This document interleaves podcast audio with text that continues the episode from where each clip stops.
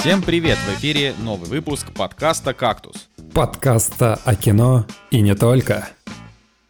И с вами проиграл войну документалкам на Нетфликсе Николай Цибулиев. Заставил ревновать Николаса Кейджа Евгений Москвин. Вернулся в эпицентр эпидемии Николай Солнышко.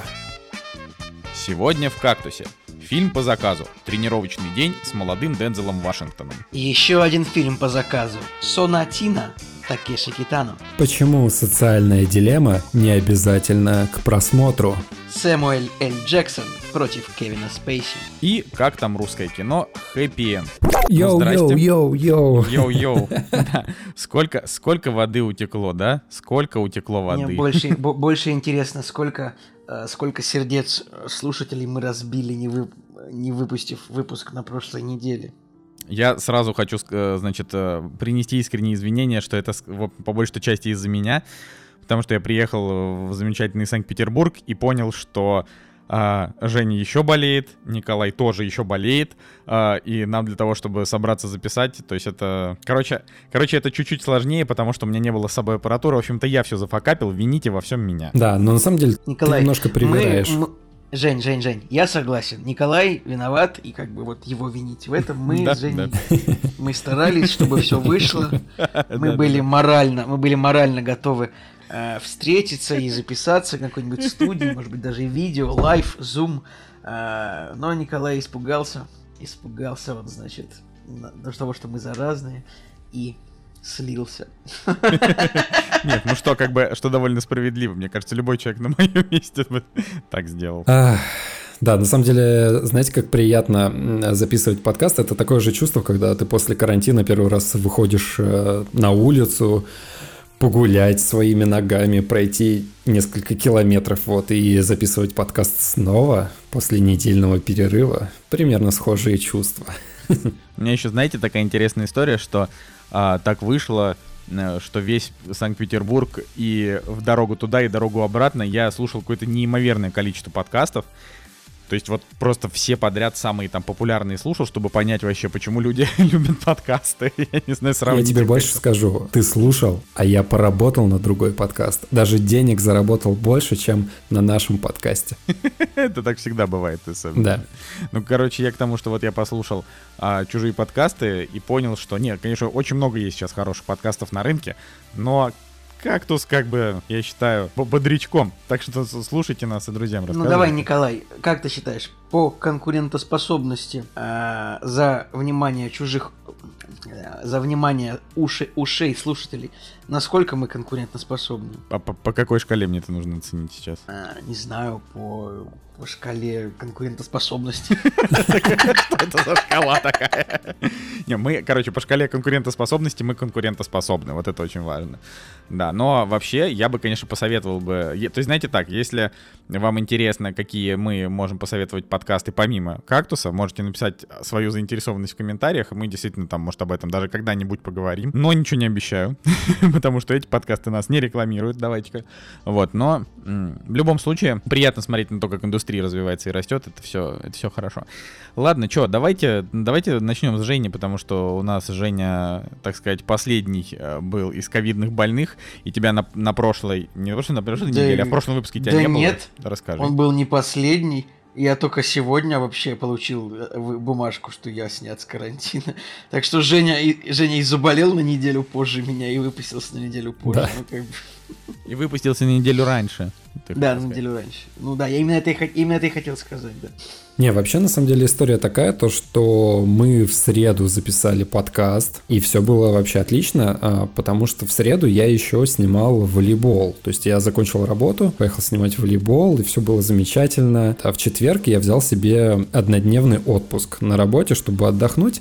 Кстати, возможно, я связываю это, это желание взять отпуск с тем, что в начале недели я все-таки почувствовал какое-то недомогание. Ну, не то, что вот прям я чувствовал себя чувствовал слабость какую-то или еще что-то. Нет, просто было ощущение усталости. Я подумал, блин, возьму себе в четверг выходной. И в четверг, значит, э, в отпуск просыпаюсь и не знаю, там проходит час, и я понимаю, что у меня такое ощущение, как будто температура поднялась. Вот, я начинаю ее мерить, и да, действительно, у меня температура. Самое забавное, что звоню Наде, говорю, что у меня температура, она такая, блин, я сейчас тоже смерю, потому что она тоже начала себя странно чувствовать. Она побежала, купила градусник, смерила температуру, и у нее тоже температура, и у нас температура просто до одной десятой была одинаковой. То есть все симптомы вместе с ней были одинаковыми практически. Там чуть-чуть, чуть-чуть какие-то различия были, но вообще незначительные. И значит, соответственно, э, в течение дня температура начинает расти, состояние начинает ухудшаться, и в итоге температура поднялась до 38,5. Под конец дня ощущение было близко к тому, что, типа, я умираю реально. Ну, то есть, э, ощущение, как будто меня ударили каким-то утюгом или тяжелым предметом по голове, и просто я находился в какой-то прострации. Я пытался... Так, Жень, я сейчас не хочу включать ковид-диссидента, но а, просто ты, во-первых, не забудь упомянуть, что это у тебя было всего два дня. Да, да, да. Во-вторых, а во-вторых, э, ну это я к тому, чтобы прям сильно уж людей не пугать. Во-вторых, вот тебе было, ты говоришь, состояние близко к тому, что я умираю, у тебя там 38,5. А у тебя был когда-нибудь грипп? Я Слушай, да, все, все, конечно же, начинают говорить о том, что вот 38,5, это, это, это там такое же ощущение, как при гриппе, наверное. Нет, реально ощущение, вот, ну, лично мое ощущение а, от болезни, оно было другим. А, такого я, в принципе, никогда не испытывал. А, это тяжело описать. Это примерно как Навальный у Дудя описывал, когда его отравили, якобы. Вот. А... Так, если что, если что, а наша бы хотел, организация а я, не, не я имеет хотел... мнения на эту тему. Нет, я, я не считаю, что якобы. Я считаю, что отравили.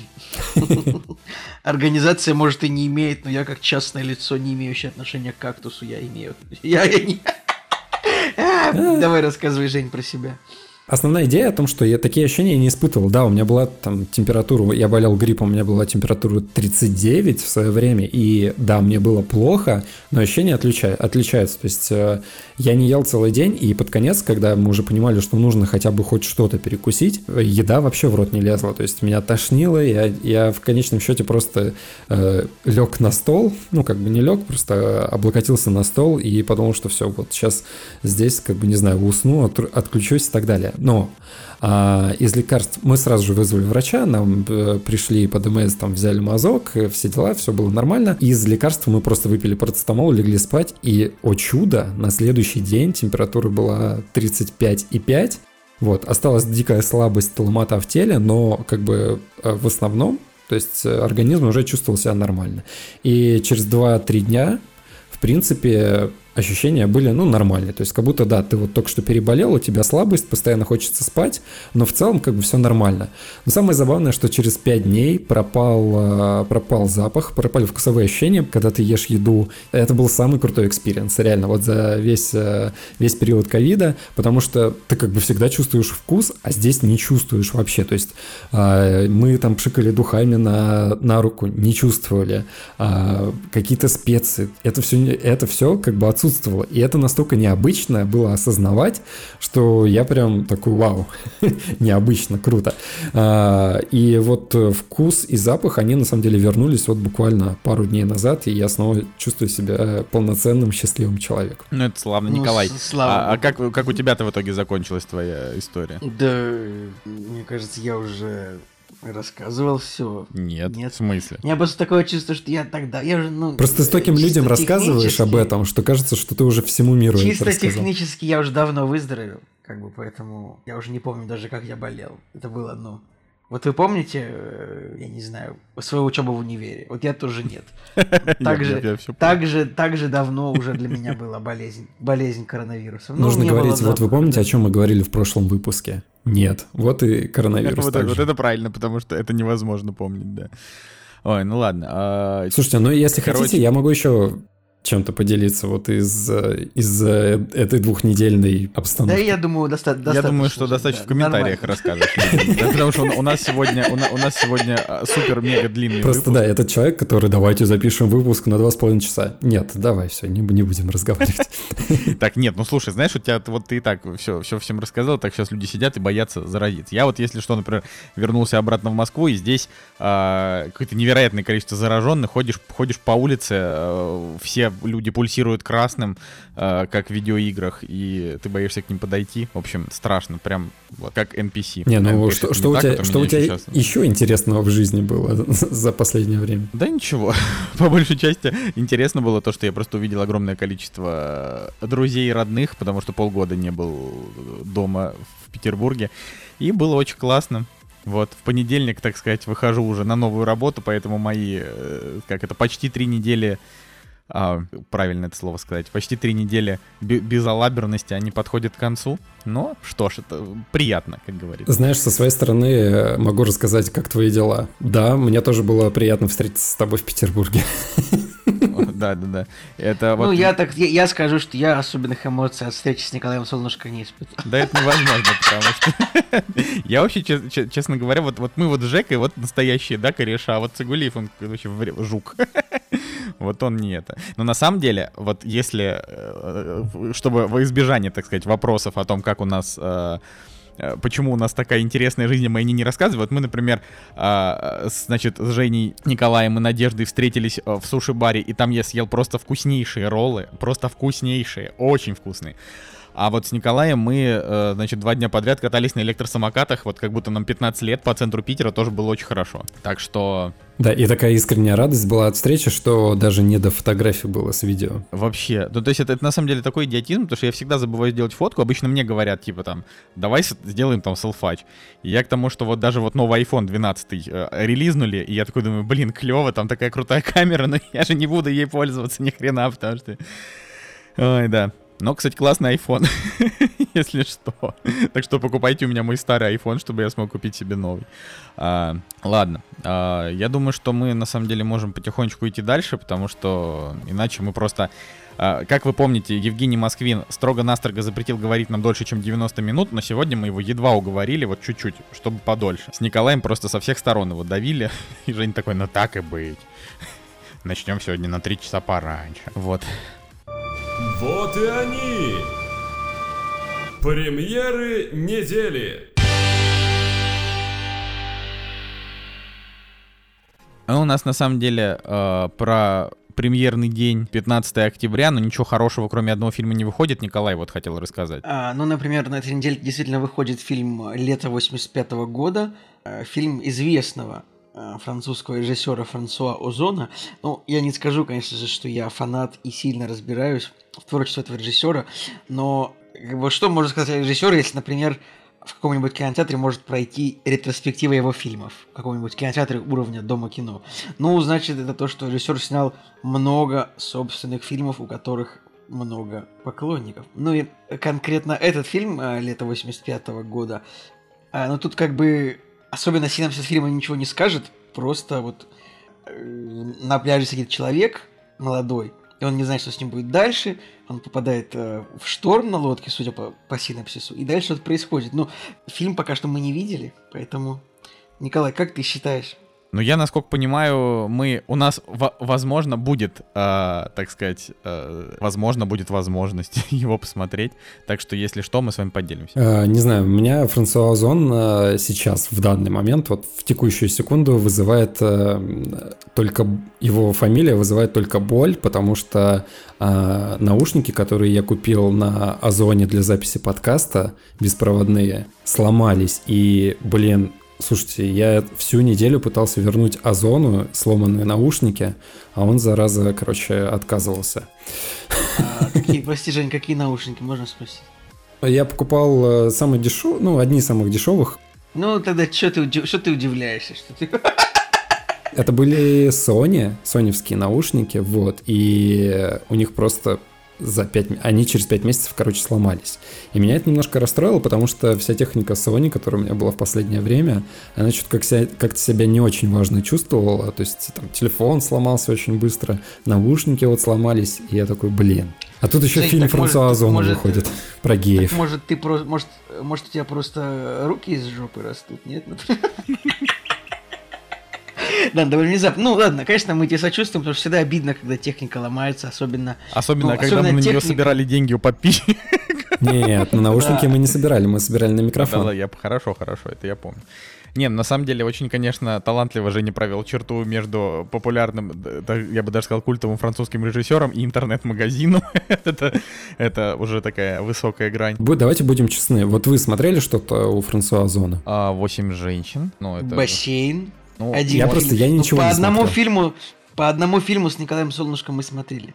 Вот. При этом я, на самом деле, я, конечно, уже надо, надо пересмотреть «Восемь женщин». Я их смотрел прямо в детстве. Это старое кино, 2000 Это к тому, года. что у режиссера три, золот... три серебряных э, медведя с канских фестивалей. Причем разница 2000-х, 2002 и база 2019. То есть период у него был такой, ну, нормальный. Ну вот фильм, который по воле Божьей, про него э, Настя, когда в подкасте у нас была, э, она, она рассказывала, что это про э, мужчин, которые собрались против, там, выступить против священника, который да, да, да, помню насилие. Такое. Да. Слушайте, вот, э, к, к вопросу, опять же, э, название номинаций на Канском фестивале. Вот смотрите, в 2000 году он взял номинацию приз Тедди за лучший художественный фильм. Приз Тедди. Нормально звучит. Потом в 2002 году приз газеты Берлине Морген Пост. Ну, то есть какая-то газета на Канском фестивале, типа, выдала свой, свой приз, и это идет в зачет вот э, наград Канского фестиваля. И только, Конечно. в, да, и только в 2019 году истинная награда Серебряный медведь, чистый, без всяких приставок. Блин, и реально, вот сколько мы это обсуждаем, я каждый раз, каждый раз вот эти номинации, они по-разному звучат. Ну, это смешно, конечно.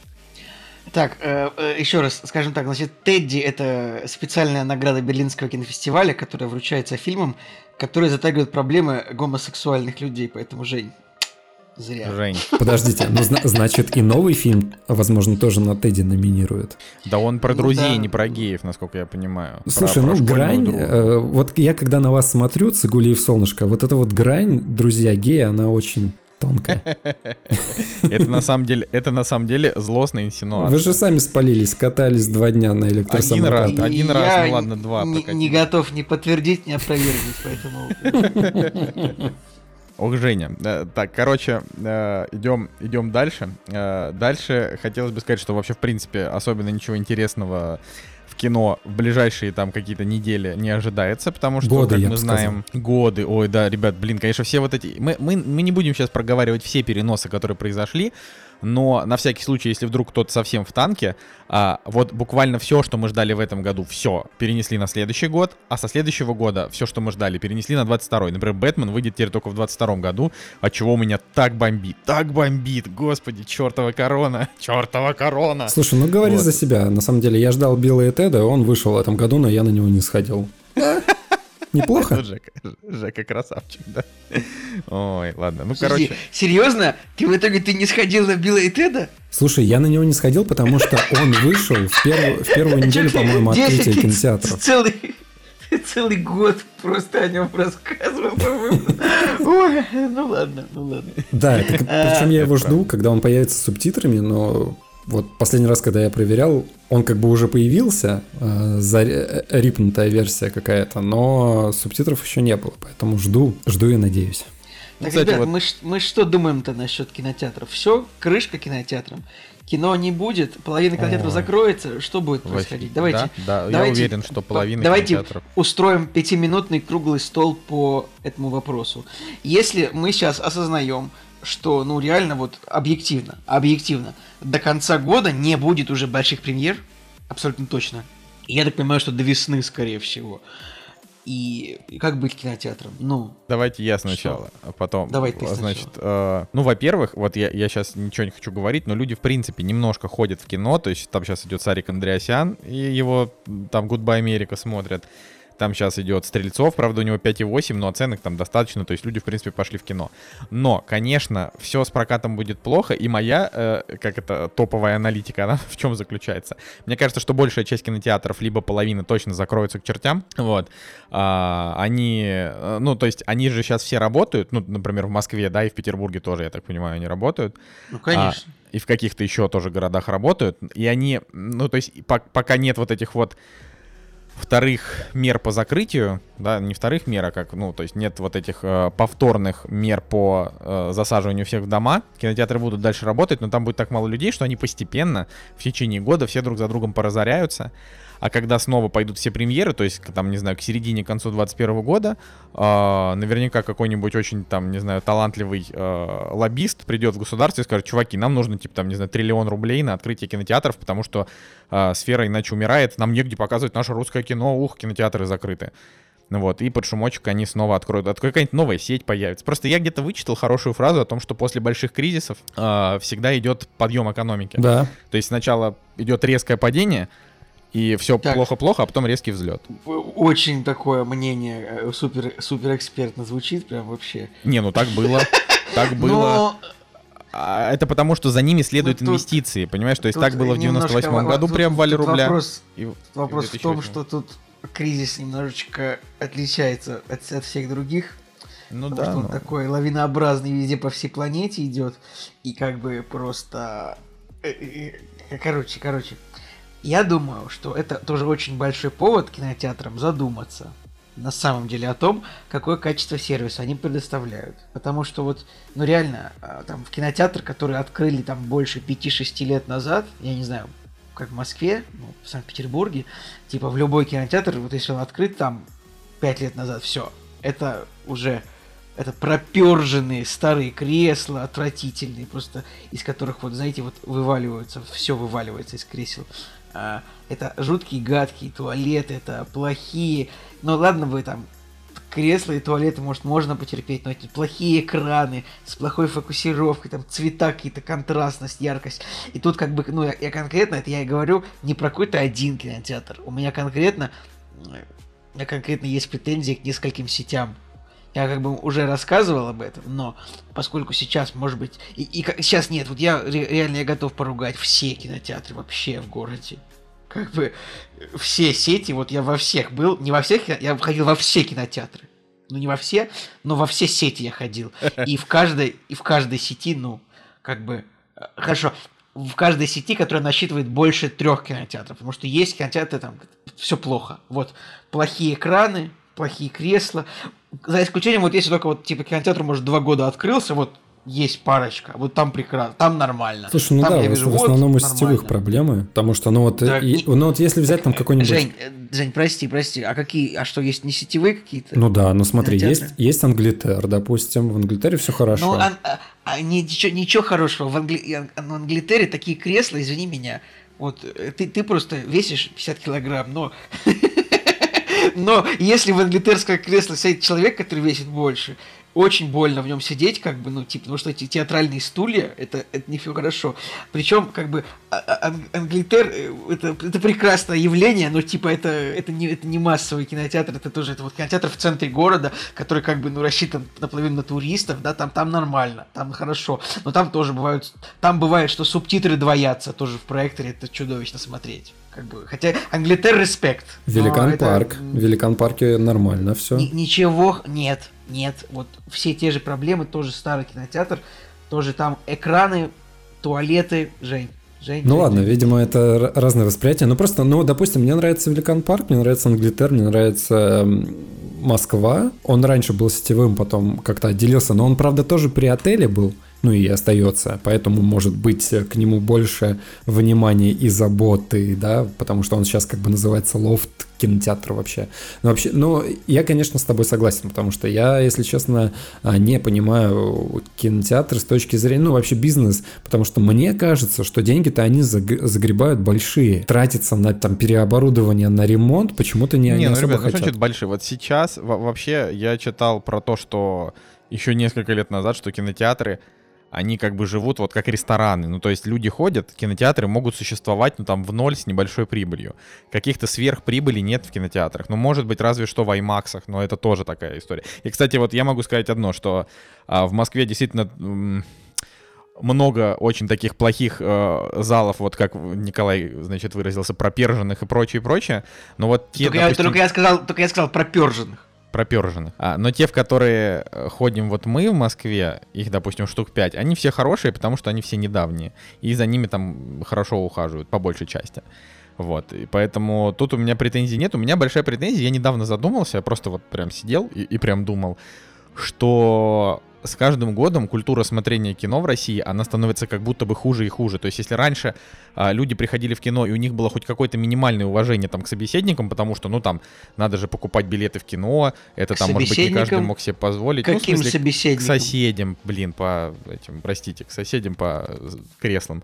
Вот, то сейчас, когда это стало уже супердоступная история, конкретно там в России, да, это вот э, люди абсолютно потеряли всякое, всякое уважение, и максимальное хамство они обрели, поэтому вот я, я вспомнил это почему, потому что вот с кем-то мы, может быть, даже с кем-то из вас мы это обсуждали, и потом у меня в голове всплыл вопрос самому себе, типа, а был ли хоть один сеанс за последние, там, не знаю, 100 сеансов, чтобы я не сделал замечание человеку. Разве что, может быть, только в IMAX, потому что в IMAX люди настолько поражены, что, и настолько они обычно, ну, там, я не знаю, билет стоит там 800 рублей, поэтому туда прям самые Uh, даже не знаю, как это правильно выразиться. Ну, то есть, uh, такие го- го- гопники, абрыганы туда, наверное, не пойдут. Uh, вот, поэтому там люди чаще, наверное, все-таки молчат но в остальном всегда всем делаю замечания, это правда. То есть я просто не, не, не, пред, э, не придаю этому такого значения, например, как Женя, потому что Женя в каждом выпуске всегда рассказывает, как, он, как его бесит люди в кинотеатрах, а я к этому уже привык. Но это же реально отсутствие культуры. К вопросу о кинотеатрах сейчас не хочу, опять же, да, э, негатив накидывать, но я вспомнил недавно отличную историю вообще вот э, с кинотеатрами, с, кин, с двумя кинотеатрами, которые на данный момент в Петербурге закрылись. А, у них даже, по-моему, группа в ВК до сих пор есть, в которой есть там фотографии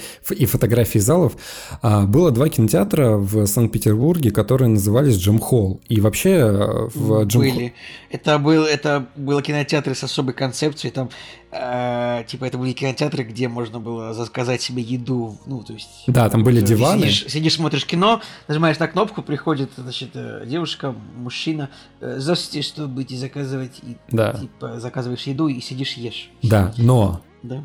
Смотрите, и сейчас есть такие кинотеатры, где, ты, где концепция точно так, такая же, по-моему, и, в Мира, и у «Миража» есть такие, и, и в Великан Парке, по-моему, такие же есть. Но вот эти два кинотеатра, я не знаю, может быть из-за того, что я первый раз, ну вообще первые разы, когда я ходил в кино, это, это по-моему, была «Матрица» вторая, я вот в Jam Hall ходил, приезжал из Соснового Бора в Питер, и это был, конечно, вообще какой-то просто нереальный experience. И, по-моему, на знакомство с факерами еще я ходил на, на вот в этот кинотеатр. И смотрите, по поводу культуры, да, а, там вот это была кнопочка, приходил а, официант, но было все сделано так, что это никому не мешало. Там, если свет загорался, то он загорался индивидуально для смотрящего, и он не отвлекал тех, кто сидел в округе. И я вот сейчас вспоминаю, блин, и это действительно было круто. Вот классно. Последний раз в Джим Холл я ходил в универе. Это была премьера французского фильма «Коко де Шанель». Там была, там туда приезжала режиссер, женщина, представлять вот этот фильм. И я до сих пор вспоминаю вот, э, ну просто это еще относительно свежие хотя бы воспоминания, не какие-то там 10 лет назад, а, там, ну, какое-то время, да, назад. И это было круто. Ну, вообще, судя по тому, что ты говоришь, еще в универе ходил, то это было примерно, ну, Ну, не, ну, ладно, не 10, там, не, 15, не 15 лет назад, там, да, или сколько, когда я на... А, кстати, по-моему, на Трою еще ходил в Джим Холл. Вот, и, и просто вот эти кинотеатры закрылись, и я проходил мимо того места, где он был, и там сейчас э, просто... Там сначала что-то было наподобие, а не э, какое-то еще пространство было более-менее, а сейчас вместо него просто открылся сетевой магазин. И меня это настолько... Э, я тебе больше скажу, там открылся сетевой магазин, который тоже уже закрылся. Блин, ну короче, меня это просто очень сильно э, расстроило, и я вспомнил вот эти свои прекрасные ощущения от походов вот в такой классный кинотеатр, и расстроился от того, что, его, что он больше не существует. Ладно, я предлагаю, на самом деле, конечно, закончить с этой темой и пойти дальше, и закончить это тем, что я лично, конечно, надеюсь, что большая часть кинотеатров а, либо выживет, либо возьмет вот эту вынужденную паузу для того, чтобы нормально переоборудоваться, чтобы люди реально захотели пойти в кинотеатры. Потому что вот эта вот история с тем, что там Мираж Синема э, там Гошу Куценко поставили на кассу, чтобы он билеты продавал. Ну, блин, Что-то я даже не уверен. Нет, если По-моему, это роб... классно. Так он же свой, там же его фильм какой-то выходил, нет? Ну да, да, да, выходил По-моему, это, фильм, ну, просто это вообще это такая история, великолепная что... история. И я так расстроился, потому что это проходило в кинотеатре около дома. Я просто в этот день работал, не смог посмотреть на великолепного российского актера, который там заказ и стоял, мне кажется, отлично. Я как бы считаю вообще, что ну, актеры должны как тоже принимать участие э, вот в этом всем деле, а не только как бы ну, миллиарды рублей зарабатывать. Вот, постой на кассе немножечко, повесели простую толпу, повесели толпу чуть-чуть, мне кажется, прекрасно. Так, ладно, идем, идем, идем дальше, потому что там много есть что обсудить. Во-первых, а, я совсем забыл рассказать о том, что у кактуса есть такая замечательная история, как Boosty. Boosty — это сервис, э, используя который вы можете поддержать наш подкаст, задонатить нам немножечко денег, а за это получить э, либо спасибо, либо обсуждение фильма, который вы хотите, либо фразу, которую мы скажем в выпуске. И надо сказать, что Boosty в последнее время работает довольно бойко. Том плане, что хоть мы, конечно, и не купаемся в деньгах, просто чтобы вы понимали, у нас уже получается сегодня мы будем обсуждать два фильма из тех, что, из тех, что нам заказывали, и есть еще два, а, задонатившие ребята просто, видимо, забыли о том, что нам нужно назвать, что за фильмы будут. Поэтому давайте-ка, господа, возвращайтесь а, возвращайтесь в комментарии на Boosty и напишите, что за фильмы нам рассказывать в следующие разы. Вот. А, но это, это довольно, довольно классная история. Мы, мы ее очень любим и уже к ней привыкли, поэтому давайте все пользуйтесь Boosty. Вот. Есть ли что добавить у вас, господа? Нормально. Но я вот. просто к тому, что когда в принципе, я вот, так, я вот так думаю, меня ребят спрашивают, ну что, ты зарабатываешь на подкасте? Я говорю, да нет, мы же начинали для себя, а как бы зарабатываем, ну вот сейчас вот у нас запустился Boosty, но это как повод, да, понимать, что ты не куда-то впустую это все выдаешь, да, ну, приятная штука. И меня спрашивают, блин, а как? Я говорю, ну вот люди заказывают э, кино, чтобы мы посмотрели и обсудили. А зачем? Я говорю, ну это способ, которым ты можешь поделиться с другими людьми чем-то, что тебе интересно, да, и чтобы они обсудили.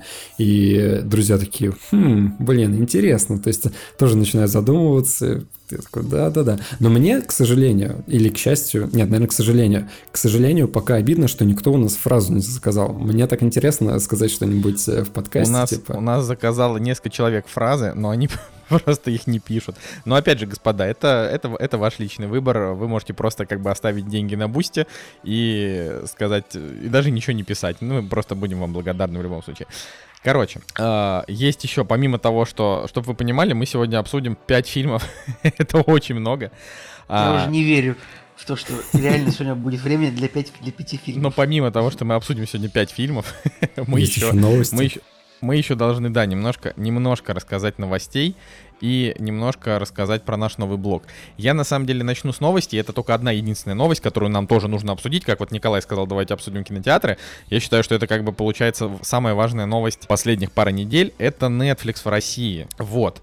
Uh, тут, э, значит, вводное следующее. Netflix появился в России, и у него есть uh, три тарифа. Там базовый тариф, который совершенно отвратительный, за 600 рублей дает uh, качество просмотра 480p. То есть это прям вообще смешно. По-моему, он все-таки дает 720. Я что-то... А, Николай, там вот... Мне, пок- мне показалось, что это была ошибка насчет 480. Там от 480 до 720 а, да. Вот, но как бы надает как бы твердый 480, но максимум 720. А, и это за 600 рублей, это какие-то совершенно ненормальные Знаешь, я деньги. Бы, я бы хотел покритиковать Netflix, потому что ну, у меня ну, нормальная скорость интернета, но Netflix это единственная платформа, которая мне реально ну, дает вот картинку 480, хотя у меня выбран ультимативный тариф. При всем при этом и Кинопоиск HD+, и Медиатека, и Apple TV+, э, и ОККО, даже ОККО, дают мне все прекрасное качество, как бы вот с моей сетью. Но только Netflix, но только Netflix мне дает, э, в общем, скриншоты абсолютно несмотрибельные. Я да. Ну, продолжай, пожалуйста, Николай. Помните, вообще сейчас в интернете на нескольких э, YouTube-каналах стала популярная такая тема, что люди берут э, старые мониторы с лучевой трубкой. Ну, помните, вот старые мониторы здоровые, которые тяжелые такие ну, были? Ну, помним, помним, помним. Вот, и сейчас как бы разные блогеры, они снова берут вот эти мониторы и запускают на них э, там современные игры в низком разрешении. И как бы суть в том, что а, если на этих мониторах запускать э, игры с низким разрешением, то вот это низкое разрешение, оно там не выглядит вот как на наших жидкокристаллических вырвиглазных, а из-за того, что там другая технология а, отображения вообще картинки, то вот это низкое разрешение, оно выглядит достаточно хорошо. То есть ты не скажешь, что там у тебя 480 1080p вот этого, да, оно выглядит прям, ну, реально круто. Можете посмотреть, на самом деле, я уже, я уже сказал, что там некоторые каналы, они вот а, такие видосы, такие эксперименты а, выкладывают. И я подумал о том, что, блин, можно взять Netflix, самый дешевый вот этот вот, и просто смотреть его на вот этих здоровенных мониторах, и у тебя качество будет как бы приемлемое. Ну, все бы хорошо, что ты сейчас сказал, если бы не считать то, что невыгодно брать самый дешевый Netflix, потому что а, самый дешевый Netflix это как раз самый качественный Netflix, потому что там есть, значит, какой-то промежуточный вариант на два экрана, что-то там за 700 рублей или за 800, я не знаю. Самое лучшее, что может предложить Netflix на данный момент, это 1000 рублей, 4К а, качество, и там можно его смотреть э, на четырех экранах одновременно, то есть 4 э, аккаунта. И мы таким образом, э, вот есть мы и еще три квартиры, с которыми мы скинулись по 250 рублей, но мы так, мы так живем уже там год, а, а сейчас, когда перевели на русский, стало вместо 280 250, получается, с квартиры. А, и вот таким образом мы смотрим все замечательно и хорошо. То есть в, в этом плане клево. Я даже сегодня немножко а, повоевал на одном сайте в комментариях по поводу Netflix, потому что туда пришли люди, которые говорят, типа, чё, я за интернет плачу 500 рублей, а за Netflix должен платить 600? Я говорю, чуваки, Типа. Вы просто не в курсе э, выгодных э, предложений. Да На нет, самом деле, дело вот... даже не в этом. Вообще, я, мне просто не нравятся воинствующие пираты, поэтому я вас всегда ругаю. Ну, типа, хочешь пиратить, пирать, но... А, так, мне, не, писать... а, а мне не нравятся воинствующие богачи, которые такие, о, все платите деньги миллиардерам еще больше. Воинствующие пираты романтичнее, чем воинствующие богачи. Николай пытается выставить себя все еще простым человеком. Не верьте ему, не верьте ни единому его слову. Короче, Netflix в России. Вот что э, и вот последнее, что я хотел сказать, а дальше вы там говорите по поводу Netflix. А, то, что самое отвратительное, что они сделали, это они убрали все тайтлы, э, у которых нет русских субтитров и русского перевода. Это значит, что, например, Тьму, если бы мы захотели посмотреть, мы уже не посмотрим. Но это вообще полный бред, мне кажется. Насколько я понял, Тьму они же убрали по ошибке, там же были русские субтитры. Или я уже это говорил? Не было русских субтитров у Тьмы. А, во все тяжкие, например, убрали. Вместо того, чтобы добавить перевод, да, вот, где, где в России можно посмотреть во все тяжкие официально? Есть такие сервисы? По-моему, нет. Помнишь историю, когда я пытался посмотреть во все тя... То есть, я, я купил вот этот э, смарт-приставку, и я такой думаю, блин, я сейчас посмотрю во все тяжкие с помощью нее. И действительно, блин, невозможно было нигде найти с, по-моему, даже не с субтитрами, а просто в русской озвучке или что-то вроде того. И в итоге я смотрел во все тяжкие на Netflix в оригинале без субтитров вообще. То есть я первый сезон посмотрел в оригинале без сабов на Netflix именно тогда. Но если они убирают вот, например, тайтлы... Я сейчас зашел, на, я зашел сейчас, например, на медиатеку, а, потому что я вспомнил, что во все тяжкие это же HBO, кажется. Нет, Нет это, это Sony. Это, сериал... Э, так, стоп. HBO это вообще так AM, это сериал телеканала AMC вообще. Все окей. Но Короче, вот во все тяжкие, э, да, и производство Sony. Его вот, например, нельзя ни в прокат взять, никак на медиатеке. То есть где смотреть во все тяжкие официально, я фиг его знаю. В каком-то выпуске я вот эту историю рассказывал, что я пытался найти во все тяжкие. А, смотрите, на самом деле еще, ну, давай, давай еще раз. Вот то, что они убрали тайтлы, которые не переведены, это мое мнение, что это просто бред, как минимум, а как максимум это какое-то неуважение к э, своим потребителям, ну потому что прекрасно Netflix до этого существовал, и если человек немножко знает языки, то почему бы и нет? Зачем, зачем лишать вообще такой возможности? То есть для них... Я просто, я могу объяснить.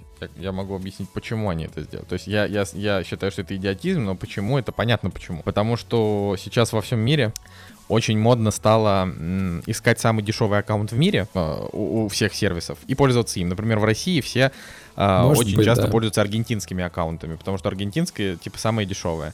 А, вот. А, например, ну, российский Netflix будет стоить, ну, там, для европейцев в два раза дешевле, поэтому э, для них как бы урезали половину тайтлов, чтобы у них не было соблазна пользоваться. Николай, Николай, а расскажи мне, а я могу, допустим, тогда в России зарегаться, как будто я из США, и останутся ли там э, русские субтитры у тех тайтлов, которые были до этого? Да, да, да, можно, можно зарегаться как будто... Это получается вдвойне бред для тех, кто, ну, то есть для Netflix, который убирает это. Ладно, ну, как бы это их политика, что обсуждать. Это правда. Немножечко. Николай, а как же ты смотрел Тиму тогда, если на Netflix нету субтитров к ней? Как я смотрел? Я, я, я ее пиратил, я же рассказывал. А-а-а. Да. Вот но я был, но я тогда еще, по-моему, я не помню, по-моему, я тогда возмущался в подкасте, что как бы вот, вот тьма. Я готов, пожалуйста, возьмите, возьмите деньги, я готов смотреть тьму. но нет. Подожди, или вот я сейчас, подожди, я сейчас могу быть неправ. Да, все, точно. У третьего сезона были субтитры, у первых двух не было, поэтому я смотрел на Netflix. Нужно было сказать, вот тьма, поглоти Съешь. меня, я готов. Короче, да, очень странно, что третьему сезону субтитры дали, а первым двум не дали. Поэтому Хотите еще так. немножко негатива в сторону Netflix? Ну давай. Короче, оп- опять же, возвращаясь к Smart TV и Netflix. То есть, э, смотрите, Netflix, он активно делает коллаборации с, со всеми э, Android-приставками, ну, какими-то телевизорами и так далее, и так далее. Так вот, в моей приставке есть отдельная кнопка Netflix, она прям выделенная, такая здоровенная. Ну и вообще, на самом деле, у многих, у многих устройств есть отдельная кнопка Netflix. А, это именно коллаборация у них идет, я как-то решил разобраться в этой теме.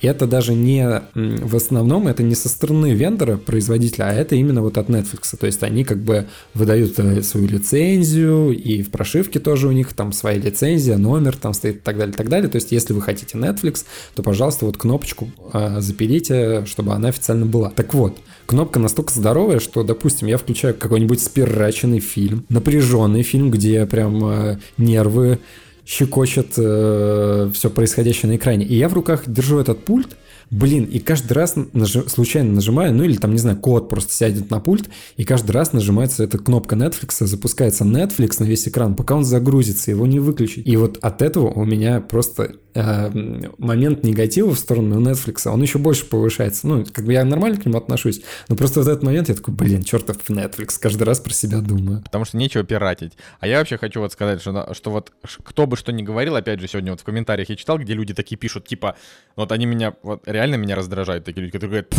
Netflix, Ведьмака посмотрел, скачнул норм, типа, странные дела посмотрел норм, что там еще есть на Netflix.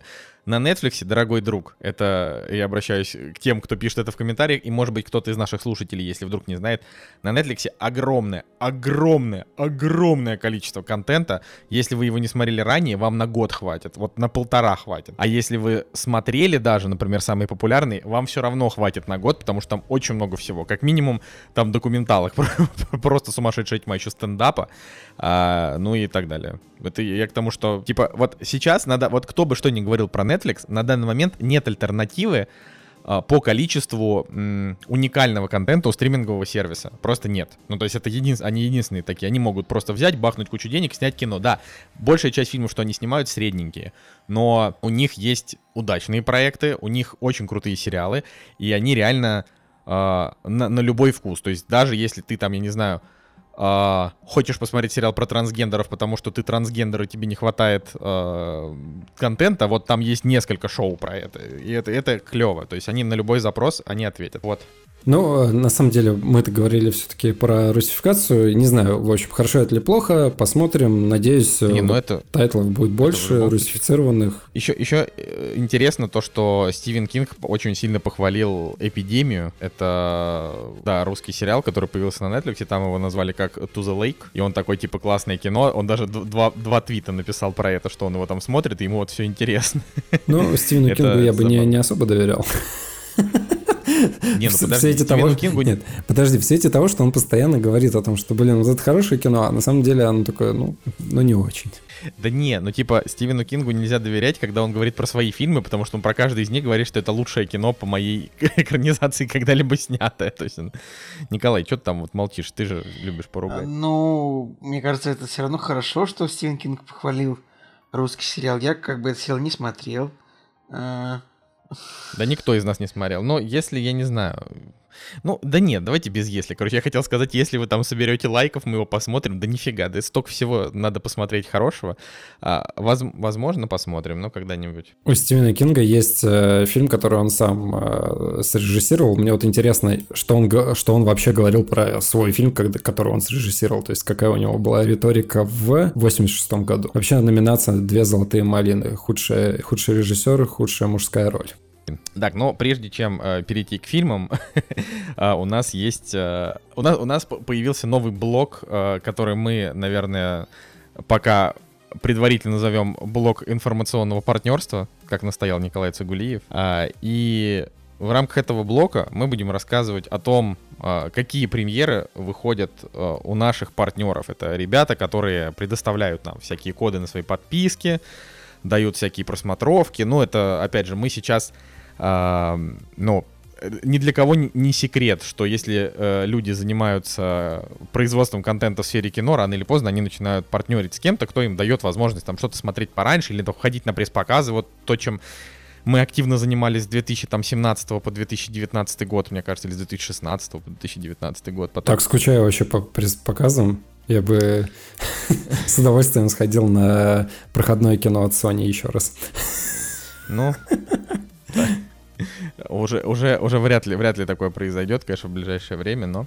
А, вот, так, собственно, тут буквально коротенечко хотелось бы сказать, что на медиатеке а, выходит сериал «Птица доброго Господа». А, это сериал с Итаном Хоуком в главной роли. Очень неоднозначная история, честно скажу. Я посмотрел пока первую серию, но я продолжу, потому что мне интересно, во что он в итоге выльется.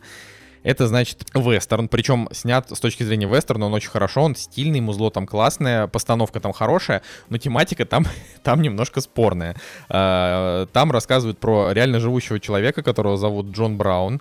А, Джон Браун — это, значит, аболиционист, мужик, который ездил по Америке и убивал тех, кто, кто за рабство. То есть он прям... Uh, он такой гангстер за чернокожих. это сложно сказать. Я даже не поверил, что такое реально существовало, но это правда, вот он такой был. И у него была, у него довольно любопытная история жизни. И вот, собственно, если бы это был такой сериал в духе вот этих вот, в духе хранителей, например, да, от, от которых меня бомбит, я бы, наверное, не стал бы про него говорить. А, но здесь это по историческим событиям, поэтому, ну, тут как бы минимальные претензии. Ну, то есть они же реально сняли ну, по, по истории. Николай, хранители тоже исторические. Что там, белые расисты, резня в Талсе, абсолютно тоже как бы не историческая. А, осьминог, упавший на Нью-Йорк. А, а осьминог, что, расизм какой? А что тебя как-то обидел? Все, что касается расизма в хранителях, абсолютно историческое. Все, что касается осьминога, упавшего на Нью-Йорк, придумано. Но ты же обиделся не на осьминога, а на расизм. Э, ну, это, это правда. Я ужасно обиделся на расизм. И, кстати, даже в Америке сейчас Министерство юстиции подали в суд на какой-то Йельский университет э, за то, что там э, начали в сторону чернокожих э, больше давать э, рабочих мест, что Министерство юстиции такие типа, эй, come on, что за притеснение белых? Я подумал, интересно, в Америке работает. Ну, короче, «Птица доброго Господа» я могу посоветовать начать смотреть. Вот, ну, тем более оценка 6,9 что... уже на IMDb. Вот, смотри, у него, ну, вышло пока только две серии. То есть, да. что будет дальше, мы посмотрим. А, мне понравилась именно постановка и очень-очень крутой Итан Хоук, которого мы, кстати, сегодня тоже будем обсуждать позже. Он прям вот как будто он для этой роли старел. То есть он вообще Итан Хоук хороший актер, и он, в принципе, во всех своих ролях выглядит неплохо, но здесь он уже такой, хоть ему и вроде всего 49 лет, но он выглядит как такой Было уже прям... Бы а, Было есть... бы забавно говорить, что любой пожилой актер в, в, в кадре, вот он специально старел для этой типа вот. Ну а если удачно? актер старел для этой роли. Ну это если удачно. Ну короче вот да, значит птица. Можно сказать, что, например, Джонатан Прайс и Энтони Хопкинс специально вдвоем всю жизнь старели, чтобы сыграть двух пап, да? Блин, ну это, знаешь, ну, «Два папы» хороший фильм, но э, там не настолько они оба выразительны. Эти, то есть, хотя они, конечно, прекрасны. Я бы сказал, что не знаю, там, Аль Пачино старел для того, чтобы сыграть в каком-нибудь там фильме, где он классный, или там, я не знаю, э, МакКонахи старел, чтобы классно сыграть в первом сезоне True Detective, но в общем, здесь, да, Я, не, не, не, я не заметил, чтобы МакКонахи где-то постарел первому сезону True Detective. Ты чудо, он прям очень... Ты вот сравни его, как отделаться от парня за 10 дней и True Detective. Просто сравни герой э, любовных комедий и такой постаревший, э, похожий на наркомана мужик. Слушайте, ну, реально, такой прям... Итану Хоуку 49 лет всего, но вот э, смотришь э, трейлер этого сериала и действительно да, там, на 60 да, какие-нибудь. Он, он прям на 60, да, выглядит. Ну, короче, я советую и с субтитрами. Вот. А, и еще один э, тайтл от медиатеки, он называется «Отыграть назад». А, это Точно так же, как, кстати, «Птица доброго Господа», это мини-сериалы оба, то есть это не там не многосезонники, а разовые истории. Э, тут будет играть Николь Кидман и... То есть сыграли Николь Кидман Хью и Грант. Хью Грант. Вот, э, тут будет тоже 6 серий, он выходит в конце октября. Пока ничего про него сказать не могу, кроме того, что сюжет вроде как основан на интригах, э, о том, что там пропадает муж, и, значит, девушка играет э, терапевта, которая, которая книги, которая скоро выпускает книгу, и тут пропадает муж, и начинаются какие-то скандалы. Ну, в общем, тут пока ничего сказать не могу, просто вот ребят попросили нас э, упомянуть о том, что выходит такой сериал, так что там поклонники Николь Кидман и Хью Гранта, думаю, что вам, наверное, стоит обратить внимание. Ты прочитал а, синопсис, это да. как будто исчезнувшая, знаешь, только на, наоборот. Исчезнувший. Исчезнувшая. Да с этим, с не, я, Да, ты говоришь исчезнувший, а я а, говорю, что ну это да, как да, исчезнувший. Да, да, да. Что... Не, слушай, вообще каст классный. Ну, то есть, я, я, честно говоря, не слышал про эти сериалы вообще. Ну, то есть, ты, ты скинул тогда промоходы, сказал, вот нужно, э, если у нас есть желание, можем как-то упомянуть эти сериалы. И я сейчас смотрю, блин, мне просто нравится Хью Грант. Я такой думаю, блин, HBO, в принципе, снимает крепкие такие сериалы. Я посмотрел трейлер, и мне, в принципе, понравился. Я такой думаю, блин, ладно, возможно, я дам шанс с какому-нибудь сериалу в своей жизни вообще. Из этих двух, может быть, даже. Ну, э, вот я, в принципе, изучила медиатеку, так как до недавнего времени я особенно ее не просматривал, отобрал там себе штук 20 сериалов там на грядущие годы, которые я буду смотреть. И когда-нибудь я, наверное, расскажу о чем-то о чем-то хорошем поподробнее. Вот мы с Николаем, например, правила коми посмотрим, и там в ближайших подкастах мы его обсудим про Трампа. Так, тоже такой мини-сериал. Так что, если что, можете заранее готовиться и тоже посмотреть правила коми, чтобы послушать наше обсуждение, потому что мы точно его обсудим. Мой experience с медиатекой. Ну, смотрите, просто, ребята, я сериалы вообще не смотрю по, по сравнению, допустим, с Николаем и Николаем. И максимум там, который я себе позволю, ну, может быть, какие-то известные тайтлы, и то обычно я смотрю позже всех, и то, когда есть настроение. В общем, думаю, ладно, раз дали медиатеку, ну, просто посмотрю, что это за сервис, да, и зашел, во-первых, куча, куча каких-то названий, которые мне даже, честно говоря, я не слежу за сериалами, я не знаю, что это за название, вникать э, особо нет смысла, потому что у меня еще там фильмов скачано на 5 лет, наверное, вперед. Но Каждый раз смешно вот эта фраза фильмов скачана. Да. Но думаю, блин, все равно же нужно что-то что для себя найти, наверное, что мне было бы интересно, да. И я, значит, листаю, листаю, листаю, смотрю, там остаться в живых. Я такой, о, я же остаться в живых в оригинале никогда не смотрел. Блин, а там нет русских субтитров. Я такой, до свидания. Lost, ты имеешь в виду? Lost не обязательно смотреть в оригинале, это абсолютно без... Ну, в смысле, Lost, он про сюжет, а не про, Слушай, а не про голоса. Я знаю, я знаю, но знаешь, э, все-таки приятно, э, приятно иногда пересмотреть э, тайтлы, которые ты, ты когда-то смотрел, но может быть, может быть, оригинал даст тебе какой-то новый experience, то есть что-то для тебя будет новым. Вот смотри, пример яркий. Мы посмотрели поездка в Америку с Эдди Мерфи. В английском языке там была фраза, когда появляются двое персонажей из э, другого фильма, поменяться местами, по-моему, тоже с Эдди Мерфи. И там появляются персонажи из того фильма, и там в английском, э, в английской речи звучит фраза о том, что типа, да, мы снова в игре, ну, в общем, как-то, да. А в русском она вообще как-то по-другому была названа. И вот благодаря английской речи мы поняли, что это персонажи из того самого фильма. Причем это, кстати, в интересных фактах на кинопоиске написано, но я не читал интересные факты, то есть мы как бы сами до этого сами это заметили, такие, вау, вау, круто. Вот, и это как раз-таки благодаря английской речи было. Хотя, ну вот когда-то, в принципе, я смотрел на русском, и, а тут вот какие-то небольшие ну, просто вот какие-то новые небольшие нюансы, так что иногда приятно. Я думаю, что с Лостом, в принципе, наверное, может быть то же самое было, может быть какие-нибудь игра слов или еще что-нибудь.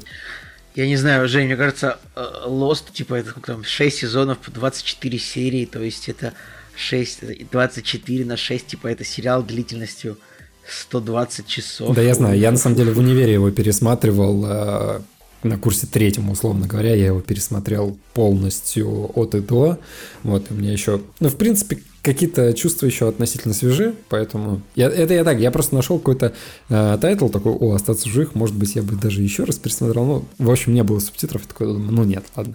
Ну, короче, я просто для, для, для тех э, очень быстро могу сказать, что как минимум э, там в той же медиатеке можно посмотреть весь Сопрано, это клево. Э, почему женщину убивают, я про него рассказывал, наверное, несколько месяцев назад. Это вообще лучший новый сериал, что я смотрел за последнее время. Так что, в общем, да. Ну, ребят, ну самое главное про медиатеку это Игра престолов, Чернобыль, Мир Дикого Запада. Нет? Разве ну, не нав... так? я просто не... Ну, как бы, просто Игру Престолов, я так понимаю, все смотрели, кроме меня. Ну, мало ли, ну, мало ли, ну, просто надо же знать, что так, где главный тайтл, Игра Престолов. Ну да, да, да, да. Ну вообще это типа вот э, все HBO-шные, именно HBO-шные сериалы, то есть там Темные начала, вот Николай смотрел, сейчас второй а, сезон логично, скоро будет. Да, конечно, конечно. Это тоже HBO там. Ну, короче, много-много хорошего у ребят. Сейчас, например, тоже там мини-сериал с Джудом Лоу «Третий день», мистический тоже идет. Короче, да. Я вам, вот. кстати, еще хочу сказать, э, пока мы... У нас же сегодня длинный подкаст, поэтому а, я просто вспомнил еще один момент, который меня немножко напрягает. Вот смотрите, ты, допустим, заходишь на Кинопоиск, и он тебе предлагает, эй, брат, Кинопоиск плюс медиатека, и ты такой, заплачу-ка там на 400 рублей больше, получу доступ к сериалам еще дополнительный. Или все-таки ты а, платишь а, отдельно подписку о медиатеку, честно говоря, не знаю, сколько она стоит, может быть, вы помните, но, условно говоря, вот а, ты платишь подписку на медиатеку, но тебе по подписке, конечно же, не все тайтлы доступны. То есть что-то доступно, но что-то, пожалуйста, вот еще за сериал заплати, ну, другой это, это отдельно. Везде так. Но это, это не круто, так, это ну не круто. То есть я бы... Это, ну это, к сожалению, уже не таков рынок. Ну то есть в плане того, что а, просто там и, и кинопоиск, и медиатека, и какие-нибудь Иви, они стараются по максимуму там напихать каких-то эксклюзивов в подписку, но есть те тайтлы, которые просто не отдаются в стриминг. Ну, то есть просто нет. Ну, я понимаю, ну, но просто ну, с точки... Нет, не, не, не, нет, ну, про- просто с точки зрения пользователя ты и так платишь сервису, а тебя тут как бы... И ты на да, подсознании да. ты еще платишь. Ну, короче, вот есть момент, ну... который психологически немножко давляет. То есть и тут заплати, каждый месяц заплати, и тут еще заплати. И а, человеку, который и так с торрентов пытается, как бы, ну, не знаю, там, пересесть на легальный контент, тут еще тебя еще, еще, еще плати, еще плати. И, в общем, ну, как-то нужно, короче, к этому, не знаю, либо привыкать, либо даже не знаю, какие ну, еще опять варианты. же, да, мне, мне я, я согласен с тобой, что это раздражает, но тут вопросы все-таки не к сервисам. То есть мне, например, тоже, мне, мне было интересно, почему у медиатеки такое ценообразование, но она стоит действительно там подороже, чем тот же Кинопоиск, но это потому, что у них лицензии дороже, чем у Кинопоиска. То есть вот то, что показывает медиатека, стоит дороже, чем то, что показывает Кинопоиск. Ты там, хоть я Кинопоиск люблю, э, очень сильно, э, да, там, например, там, там как бы своя история с тем, что э, с тем, что они, они, например, туда вот такие прям супер, супер дорогие тайтлы, они туда не покупают, либо они тратят деньги, чтобы его выкупить себе там навсегда, да, вот так, чтобы он был в подписке, но это редко происходит. Просто Короче, почему это... никто из них не придумает ультимейт подписку, когда ты, когда ты заплатишь, ну, то есть может быть, мне психологически проще, там, не знаю, 2000 в месяц платить, но как бы получать доступ ко всему, чтобы да, не чувствовать себя ущербным. Потому что это называется рынок, Жень. Так нет, На ну, пожалуйста, вот введите для работает. такую, ну, такой Почему фильм подписки? «Джокер» э, не, не, нельзя посмотреть нигде бесплатно? Потому что его не отдают. Потому что права а, потому что максимум, что может себе позволить какой-нибудь как, какой-нибудь стриминговый сервис, это выкупить его, например, на полгода бесплатно. Я вот, допустим, заметил, что на Кинопоиске однажды в Голливуде уже снова за деньги. То есть он был бесплатный, сколько, полгода, наверное, оп, и сейчас снова за деньги. Это значит, что у них закончился срок. Ладно, чтобы это все закончить, еще тоже нужно упомянуть о том, что на Кинопоиске вышел сериал первые две серии «Беспринципных», это по Цыпкину, по Александру Цыпкину, так как я Цыпкина люблю, в отличие от моих коллег, и моей жены, которая тоже его не любит. А, я посмотрю этот э, сериал, поэтому там тоже расскажу в какие-нибудь ближайшие дни. Короче. Настя, да. Настя, респект. Слушайте, у меня, у меня очень много знакомых, и у меня и родственники, они просто обожают Цыпкина. Вот действительно, у меня есть э, родственники, которые э, ходят на как практически каждый спектакль Цыпкина с э, Хабенским, вот эти беспрецедентные Мы вот идем чтения. в следующем году. А, но да. ты понимаешь, что вот он, они там, он там, э, Хабенский, ну не знаю, по, по, по моим ощущениям, там раз в несколько месяцев в Питере выступает, читает, и они там на каждый, на каждый этот ходят, все, что с ним связано, это круто и так далее. И тут выходит сериал, и я такой, вау. То есть, э, ну, фанаты получат по максимуму теперь. Не знаю, я Слушай, честно, ну это честно же говоря, ты говоришь, не, вещи. ты говоришь, не любишь, я, я у него ничего не смотрел, ничего не читал, но я посмотрел трейлер, и, конечно же, все это ну, как бы все его рассказы, там, как я, про, если я правильно понимаю, и, и сериал будет строиться на отношении мужчин и женщин, секс, да, проблемы да, с сексом. Да. Слушайте, ну я вот, я расскажу и так далее. очень быстро. Я про Цып, я Цыпкина там читал, ну, читал рассказов его достаточно, и это действительно чувак, который, э, он еще не настолько талантливый, чтобы называть себя там новым Довлатовым, далеко не настолько талантливый, но он достаточно талантливый, чтобы нравиться такой средней, э, средней аудитории. Ну, в том плане, что у него как бы легкие, непритязательные истории, они, то есть вот я не знаю, как это будет в сериале, может быть, сериал окажется невероятно пошлым, и мне он не понравится, но рассказы, они все выдержаны не, не столько пошлые, то есть там вот там, в смысле, вот в рассказах нет вот такого откровенно пошляцкого секса, каких-то там измен. То есть они в основном такие очень самоироничные. То есть все, что там рассказывается, это такие истории о людях, которые все время попадают в какие-то факапы. Вот. А про такое читать всегда приятно. Ну, потому что это, во-первых, весело, ну, это там, и как бы непритязательно. То есть никто там никто в тебя не тычет, что вот это высокая литература. Это просто такие вот рассказики. Поэтому, ну что, глянем. Вот. И я думаю, что можно идти дальше и, и отдать Николаю слово, потому что мне кажется, что он скоро взорвется. Просто от ненависти к нам за то, что мы за то, что мы тут это развели. Вот. Так что там подписывайтесь, смотрите, все. Вот, давай, Николай, слово тебе. Не, я не хочу, говорите вы. «Кактус» — подкаст о кино и не только. А, так, друзья, действительно, э, я, в общем-то, зарекался уже, что я не буду смотреть документальные фильмы на, Netflix. Все свидетели, Николай свидетель, Евгений свидетель, все слушатели свидетели. Но я не знаю, как так вышло. Но, во-первых, э, Николай Солнышко меня зацепил тем, что вышел Fire, фильм Fire в вечеринах, которая не состоялась, да? Он про него рассказывал парочку выпусков назад, и я подумал, что так, я читал про эту историю, я обязан посмотреть, я посмотрел его. А, я, конечно, в восторге, это, же, это все уже сказано. Вот давайте, просто... давайте вспомним, что Николай Цугулиев говорил, я не буду больше никогда смотреть документалки. Да, я, я конкретно говорил, потому что, ну, это было вызвано Тайгер Кингом, просто потому что эта проблема была именно в этой документалке, потому что Король Тигров, он оказался слишком долгим, то есть, короче, документалка, она не должна идти 6 часов. Это вот прям мое последовательное мнение, бесповоротно. Я этого никогда не откажусь. То есть, то есть и... ты не будешь смотреть про, про Чикаго Может Буллс, быть. Да? Это вот это единственное, что я готов посмотреть, это Last Dance, э, документалочку про Майкла Джордана, но это все. Больше никаких документалок на 6 часов, потому что Тайгер Кинг меня просто изнасиловал, честно. Просто тигры ворвались в комнату и просто трахнули меня. Это было очень тяжело. Хотя веселый фильм, честно, но его слишком много было. Ладно. Так вот, и причем я на самом деле посмотрел три документальных фильма. Fire, который создал солнышко, Fire прекрасный, всем смотреть обязательно. Если вам нужно мнение по этому поводу, по, его, по поводу этого фильма, там, мотните два выпуска назад, там о нем рассказывают. Вот, и Social Dilemma, социальная дилемма, это такая документалка, короче говоря, о которой... Ты сказал тоже три. Подка... Ну, о третьем-то я не буду сегодня рассказывать. Ну ладно. Поэтому я не буду говорить, какой я посмотрел, может быть, в следующий раз. Саспенс. А, да, короче говоря, Социальная дилемма это такая документалка. Я тоже всякие подкасты слушаю, которые не только о кино, а, там какие-то что-то около политическое, что-то от стендаперов, что-то просто от людей, которые болтают чушь, как и мы в целом. А, и я почему-то в трех или в четырех разных подкастах услышал о том, мы посмотрели документальный фильм «Социальная дилемма», и он открыл нам глаза на социальные сети, примерно вот все подкасты говорят так. Я тоже его посмотрел, но штука в том, что этот документальный фильм, он вообще ничего нового не рассказывает про социальные сети, по крайней мере, тем людям, ну, которые пользуются Фейсбуком, Инстаграмом и Твиттером.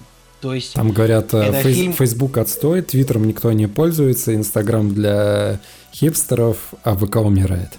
Э, это а вот ТикТок, наше мнение. Нет, на самом деле, просто этот фильм, э, короче говоря, у него такой посыл в целом, что а, вот я просто... Я, короче, ребята, я сейчас вам перескажу в двух словах, вот в чем основной посыл фильма и почему не надо на него тратить время.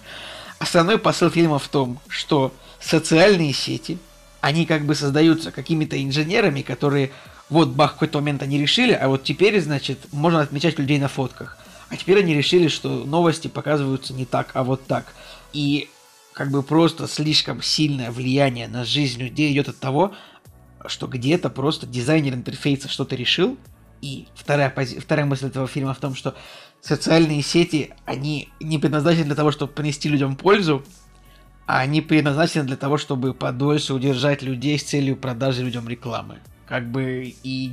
Удивительно. Да. Хорошо, так а, в чем, а в чем дилемма, Николай? Ну хорошо, еще, там еще есть третий, значит, еще есть а, третья, это э, третья позиция в фильме, что значит, социальные сети, вот ты сидишь в Фейсбуке, и ты видишь только такие мнения, которые как бы, ну, солидарны с твоим мнением. Поэтому, вот, типа, то, что ты... Смысл в том, что ты в своей социальной сети, ты всегда живешь в пузыре своих мнений, а на самом деле мнений много. Вот. Ты, как бы и все. И фильм, на самом деле, он ничего нового вообще не рассказал. Там просто э, просто рыжий чувак какой-то весь фильм сидит и говорит, да как же это так, что соцсети так нами управляют, да как они могут, это же плохо. И ты такой думаешь, ну да, это плохо, ну вот. Типа, Но мы продолжаем понятно, сидеть что... в них. Но мы же сидим, но, короче, я, я бомбанул чуть-чуть от того, что от того, что те люди, которые преподносили этот фильм как что-то очень важное, а там Поверь, просто, да, была история, может быть, кто-то не в контексте, ты тоже, Николай, не упомянул. А, в России почему-то даже, даже вне Твиттера, а я там не сижу, да, а, очень большой хайп был вокруг социальной дилеммы, что вот лучшая документалка последнего времени, обязательно смотрите. Я еще подумал, ну, ладно, а смотрели ли вы Тайгер Кинга?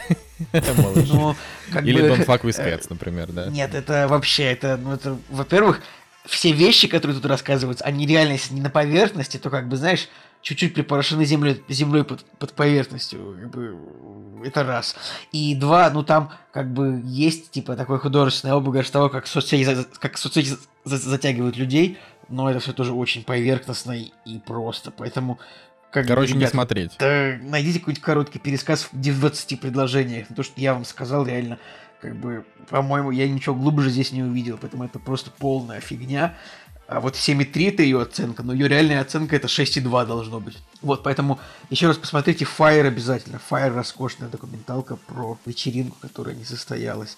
А социальная дилемма не заслуживает даже половины того хайпа. Я просто как считаю, я вот слушаю не киноподкасты, да, и когда какое-то кино оказывается вот за пределами киноподкастов и обсуждается вот в других подкастах, типа самый популярный какой-нибудь Куджи подкаст, да, ну вот популярный, и они такие, о, социальная дилемма, это прям, о, социальная... Это, это хрень.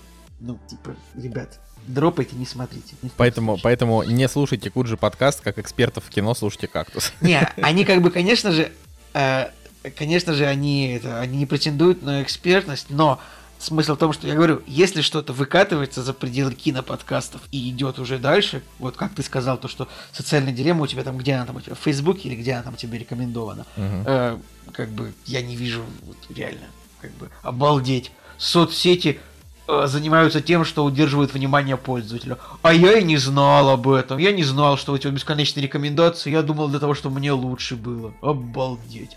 Также в соцсетях может быть разное мнение, а не только такое, как у вас.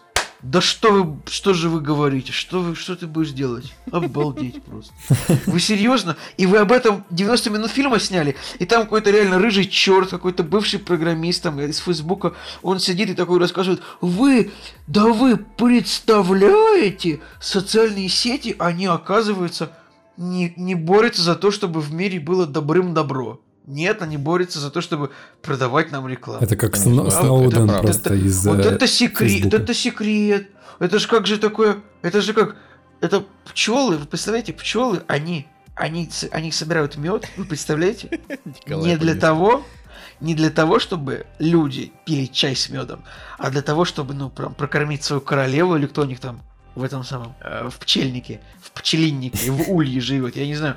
Э, вы можете себе представить, что что рыбы, рыбы, вот плавают в воде рыбы, они мечут икру не для того, чтобы богатеи намазывали ее себе на французские булки, а для того, чтобы дать потомство. Подожди, ты сейчас Netflix просто дал э, поток идей для новых документалок. Кор- короче, поэтому... да. И, и, и еще, и еще, что касается социальной дилеммы, вот так вот в целом. Э, вывод главный.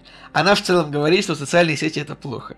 Это вот и сейчас будет и интересный вывод, который выходит уже за пределы фильма она вышла на Netflix. Ну, мы понимаем, что сейчас идет какая-то война между Netflix и, скажем так, и теми социальными сетями за удержание внимания пользователя. Поэтому, конечно же, Netflix выгодно показать фильм о том, что социальные сети это плохо.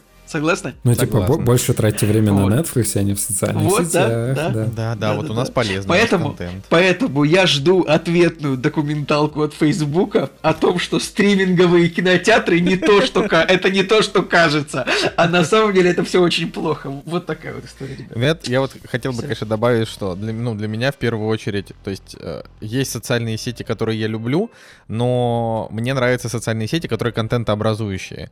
То есть там Инстаграм я люблю потому что я его смотрю, ну, то есть я его уже меньше люблю, но я его смотрю, потому что я смотрю, как у вас там дела, вот у вас двоих, например, и еще там у друзей. ТикТок я люблю, потому что в ТикТоке нескончаемый поток креативного контента, и я считаю, что это сейчас лидирующая там социальная сеть. А, например, почему я к ВК стал относиться сильно хуже, потому что я их любил ровно до момента, пока они не стали искусственно занижать охваты, чтобы потом на, ну, потом продавать рекламу.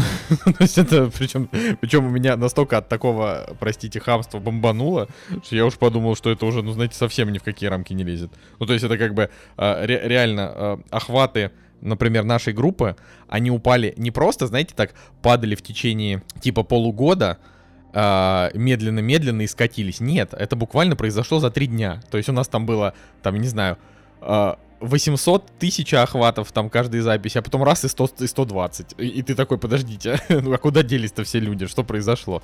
А вот то и произошло, занижаются ну, охваты. Слушай, на самом деле я вот вставлю свои 5 копеек, допустим. Вот если по поводу ВК, а, ВК был нормальный ровно до ухода дуро.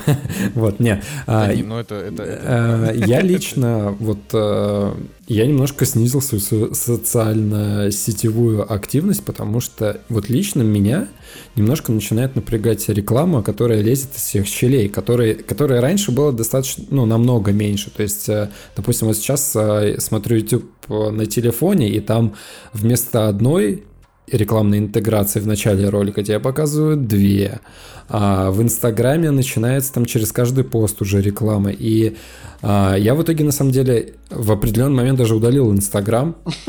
Же не выдержал, Жек. Не, я реально, я удалил Инстаграм, вообще приложение, ну, не, не профиль, конечно же, просто удалил приложение, и если поначалу была ломка, то есть мне реально на автомате просто захотелось э, кликнуть на эту иконку и посмотреть, э, что же там нового, что же там нового, кто где отдыхает, кто, кто чем занимается. Ну, короче, я реально вот это ощущение переборол, и через месяц где-то стало намного легче. То есть э, я уже в ВК сижу, допустим, только в кактусе, то есть особо в каких-то других группах или еще где-то я мне просто вот в кактусе интересно, что там происходит в нашем общем комьюнити.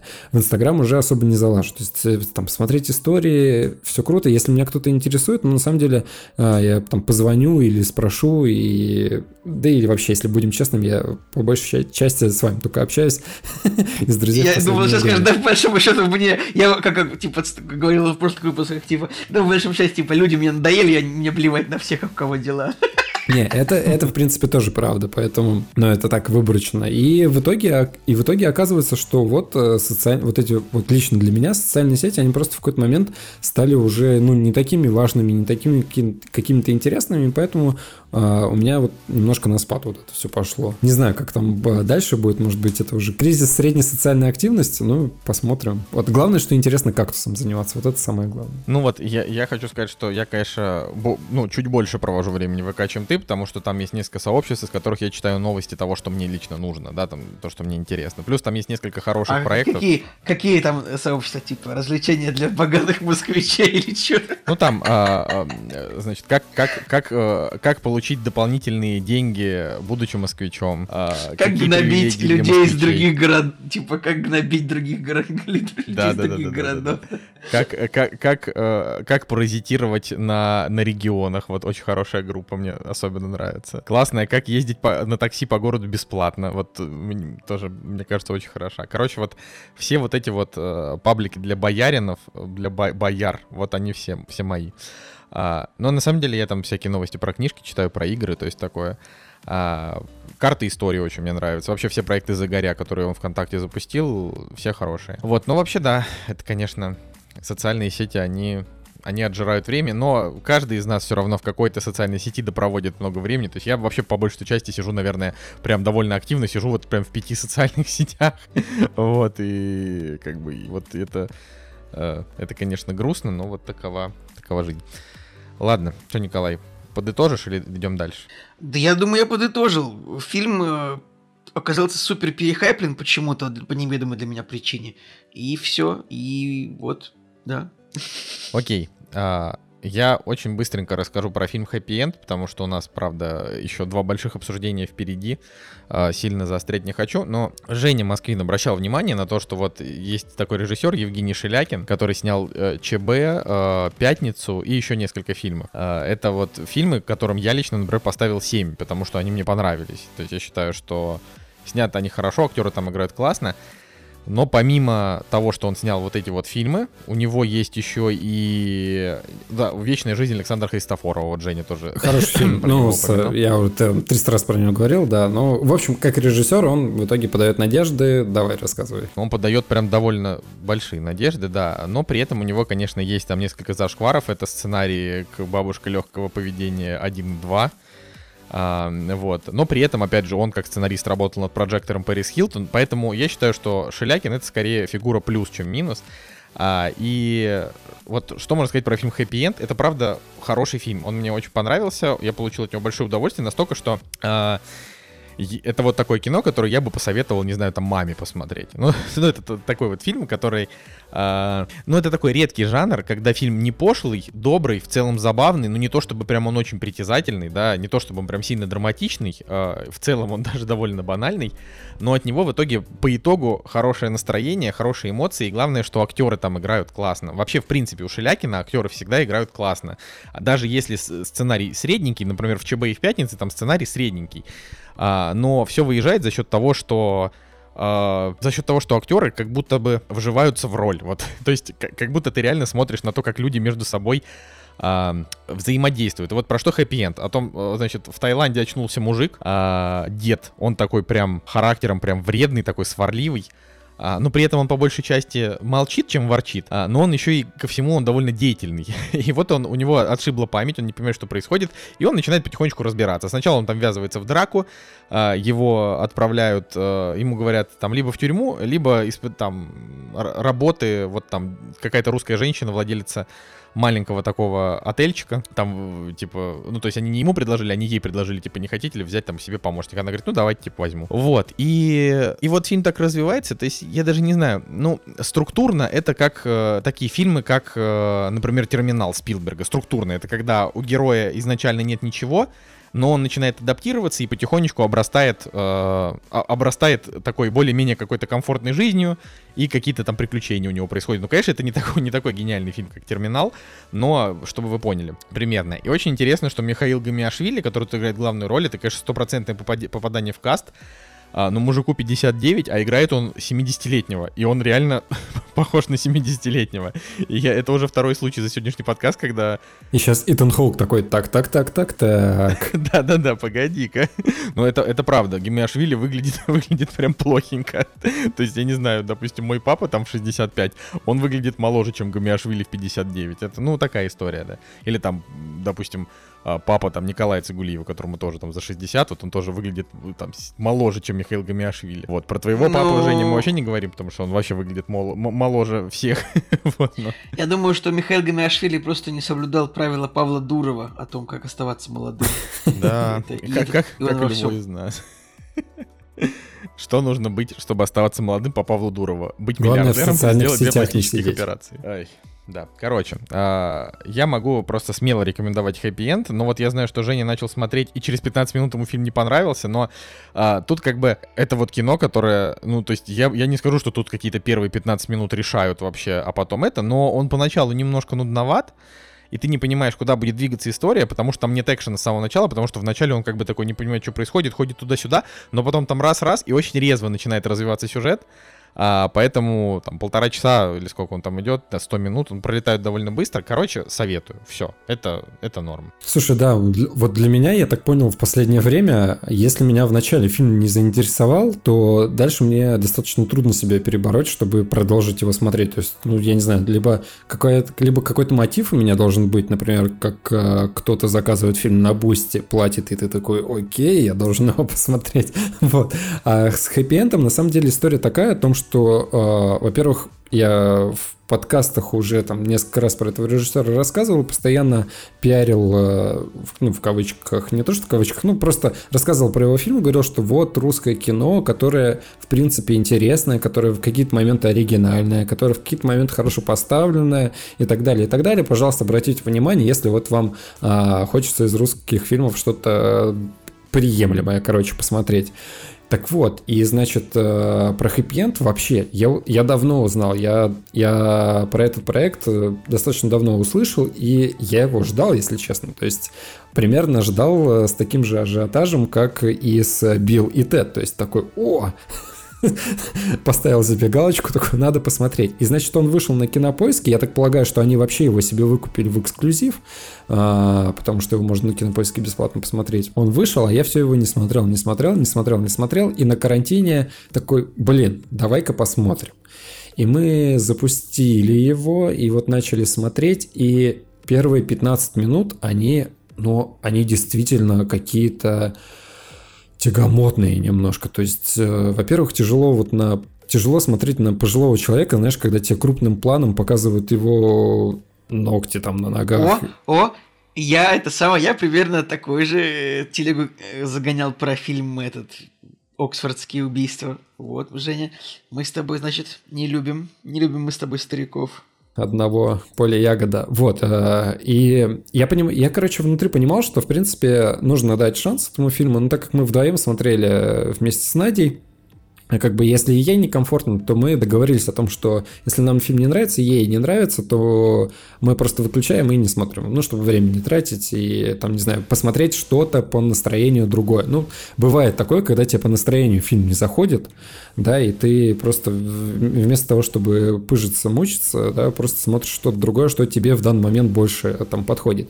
И мы вот 15 минут вот эти посмотрели. Во-первых, на самом деле, у меня сложилось такое впечатление, что режиссер, да, а, что там была небольшая съемочная группа на, ну вот на Таиланде, да, где они снимали этот фильм, потому что он с технической точки зрения достаточно слабо сделан. То есть а, там, во-первых, с дубляжом есть не небольшая проблема, как и в принципе в других фильмах а, этого режиссера. То есть у него со звуком ему бы со звуком чуть получше поработать. А здесь вот прям совсем немножко с дубляжом как-то странно, речь какая-то странная, невнятная немного. И вот эти вот все мелочи, они как-то друг на друга накладывались, монтаж какой-то слабенький, и я такой думаю, ладно, может быть, когда-нибудь я его посмотрю в другое время. Но вот раз Николай говорит, что к концу, да, ну или там к середине фильм все-таки раскрывается. Да, он почти сразу классный. Но это я к тому, что, ну, то есть да он точно такой же, как все предыдущие фильмы вот этого чувака. Он точно так же развивается. Может Фильм ЧП быть. тоже, знаешь, не блещет каким-то прям экшоном. Просто здесь, в отличие от них, тут как-то, во-первых, ну тут сюжет просто получше, сценарий получше написан. ЧБ просто был первым прям... фильмом, поэтому там можно сделать скидку на неопытность или еще на что-то. Поэтому как бы я к ЧБ вот именно Короче, так отношусь. Жек, вот когда ты там, я не знаю, книжки начинаешь читать, и ты тратишь час, два, три, и понимаешь, что вот кажется это не то. Это один вопрос. Но 15 минут Потрать хотя бы 30. не знаю, это время не настолько дорого. А, я Но, думаю, что я да. дам шанс еще. Короче, ладно, на этом все. А, я думаю, что мы переходим к нашим фильмам от подписчиков. «Кактус» — подкаст о кино и не только. А итак, друзья, ну что же, наша любимая рубрика «Фильм от подписчиков». А, что же, читаем целиком сообщение от подписчика. А, первый фильм сегодня нам заказал наш тоже постоянный давний а, один из топ-донатеров, если можно так сказать, Максим Б. А, привет! Это я читаю сообщение уже от Максима. Не знаю, как он произнес бы это вот сам, поэтому я произнесу его так, как я бы произнес, если бы произносил его, что я сейчас и сделаю. Привет, я не стал на кинопоиске разбегаться, смогу ли я увидеть фильмы, которые вы смотрели, соответственно, оценили.